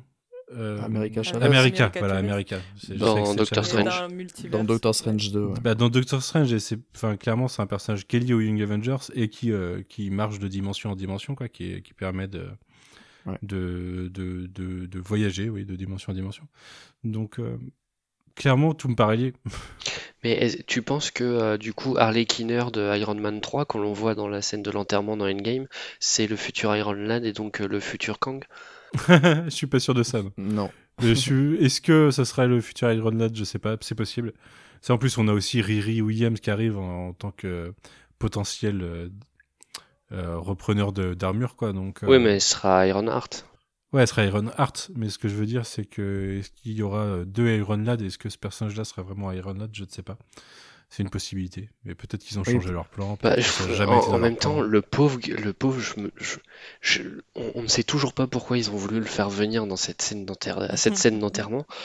Faites-en quelque chose quoi du personnage maintenant. Enfin, sinon ça ne à rien de nous l'amener quoi. Ouais, c'est Il y a, il y a, aussi, dans, pour aller dans le sens des Young Avengers, le fait qu'ils aient recasté euh, Casey pour euh, Ant-Man 3. C'est euh, Catherine Newton qui va, qui mhm. va jouer Casey ce coup-ci, qui est une actrice qui est quand même plus connue que la précédente. Et là, on vient de, de, voir le Kid Loki qui peuvent du coup bien évidemment réutiliser pour, pour les Young Avengers. Donc ouais, effectivement, on, y arrive, je pense. Ouais. Ah, je veux voir les Young Avengers de Kieran Gillen, ça serait stylé. Mais ouais, ouais. D'autres théories ou pas à partager?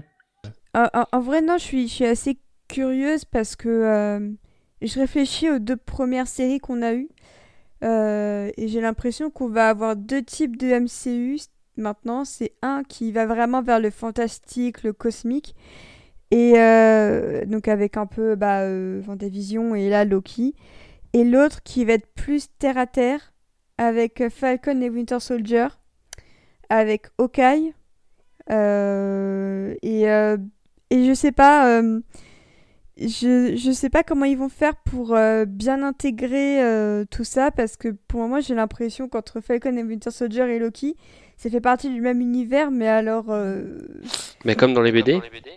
Ouais, bah ouais, je suis d'accord. Mais, après, le truc, le truc c'est qu'une phase de, de Disney, elle, doit forcément avoir plus de connexion que, que les BD qui, qui, sont en train de partir en live. J'ai vu le, le dernier développement de, de, de, Magneto et je suis en train de fulminer euh, Manus qui savait à quel point. Chut, je l'ai pas encore lu. Je l'ai pas encore lu. Et j'adore ce qu'ils font pour l'instant, donc euh, chut. Mais je, c'est tout ce que je dirais sur le, sur le sujet. Mais, mais euh, mais je sais pas, j'ai l'impression que du coup ils repartent dans une direction à la fois plus grounded avec aussi bah, euh, auquel je, je, pense là. Euh, et je sais pas, pour le moment je trouve que c'est un peu trop mal, pas, pas, pas super bien équilibré. Et, euh, du coup c'est peut-être ça qui me pose un peu souci, c'est que comment ils vont pouvoir mettre ensemble une Kate Bishop, on va dire, avec un Kid Loki. Enfin, peut-être qu'ils le feront pas. un peu trop en amont, mais. Bah, peut-être qu'ils le feront pas. Peut-être que euh, peut-être qu'on va avoir des phases maintenant qui auront des films qui sont connectés, puis des films un peu plus euh, stand-alone parce que euh, certes ils ont très bien les, réussi l'exercice, enfin ils ont plus ou moins bien réussi l'exercice sur la, phase, les phases 1, 2, 3, mais c'était quand même parfois assez casse-gueule. Ils sont quand même plus d'une fois contredits d'un film à l'autre. peut-être que, peut-être que maintenant l'objectif c'est de créer une trame qui va unir une partie de l'univers, mais peut-être pas tout. Euh, tu as parlé des, séries qui vont avoir des tons différents. Euh, on va aussi avoir ça du côté des films, euh, parce que clairement, hein, le ton de, de Eternals n'a rien à voir avec le ton de, de Black Widow ou de, de Shang-Chi. Donc, moi, ça me choque pas plus que ça. Hmm. Oui, après, il y a même pas dix ans, on s'imaginait pas du tout, enfin en tout cas moi je m'imaginais pas euh, qu'on pourrait voir euh, euh, et Bucky et Raccoon sur la même scène, tu vois. Enfin, oui, c'est un mélange comme ça qui marche au final. et... Oui, je pense. Et que tout simplement, en fait, au, tout départ du MCU, on s'attendait pas à ce qu'il y ait des choses qui puissent matcher comme ça. Je pense qu'ils y arriveront de la même façon. Hein. Hmm. Là-dessus, je reste plutôt optimiste quand même. Hein. ouais. Ouais, je pense aussi, ouais. Mais des Avengers, en fait, ça mêlait l'univers de Loki avec euh, l'univers de Black Widow et Iron Man. Enfin, de Loki de Thor. Et du coup, euh, déjà, euh, ça créait une dissonance à l'époque, je me souviens. C'était il y a 10 ans, hein, presque. Mais, mais oui, on a fait pas mal de chemin depuis. Et moi, je serais pas étonné que. Enfin, moi, je vois, je vois tout bien se marier, en fait. Je trouve que ils ont réussi à, transposer cet esprit-là, quoi. C'est qu'on sait, en fait, que des fois, on est dans un ton hyper réaliste, des fois, on est il faut accepter qu'il y, a des cris et des vampires dans cet univers. Euh, bah écoutez, je propose qu'on s'arrête là et qu'on se dise à la semaine prochaine pour un probable gros épisode, puisque on devrait découvrir des trucs assez stylés. Euh, je fais pas le tour de table de est-ce que vous avez des actus, euh, si c'était toi, Océane, parce que les autres, je suis à peu près sûr que ça serait les mêmes que la semaine dernière. Euh, vous, avez le droit de me contredire. Hein. Euh, Océane, est-ce que tu as des actus en ce moment? Euh, non, non, le, le lac est toujours en gros hiatus, mais ça fait du bien et on recharge les batteries pour, euh, pour l'été. Euh, pour Infusion, on essaie de, de, de voir ce qu'on peut faire. Euh, et puis, bah, sinon, euh, sachez que j'ai vu Black Widow hier, enfin mercredi soir, au moment où vous écouterez ce podcast, et que eh ben, il y aurait beaucoup, beaucoup de choses à en dire et que j'ai beaucoup pensé au film en, en regardant cet épisode de Loki. Ok. Alors, euh, sache que de mon côté, d'ailleurs, j'ai. euh, parlais du Lemon Ada- Adaptation Club. On avait. euh, T'as distingué concurrence hier euh, chez Shitlist Cast pour euh, parler comédie musicale, parce qu'on avait Victoire de Adapte-moi si tu peux. Donc, désolé, on a, fait, de la pub à la concurrence, Océane.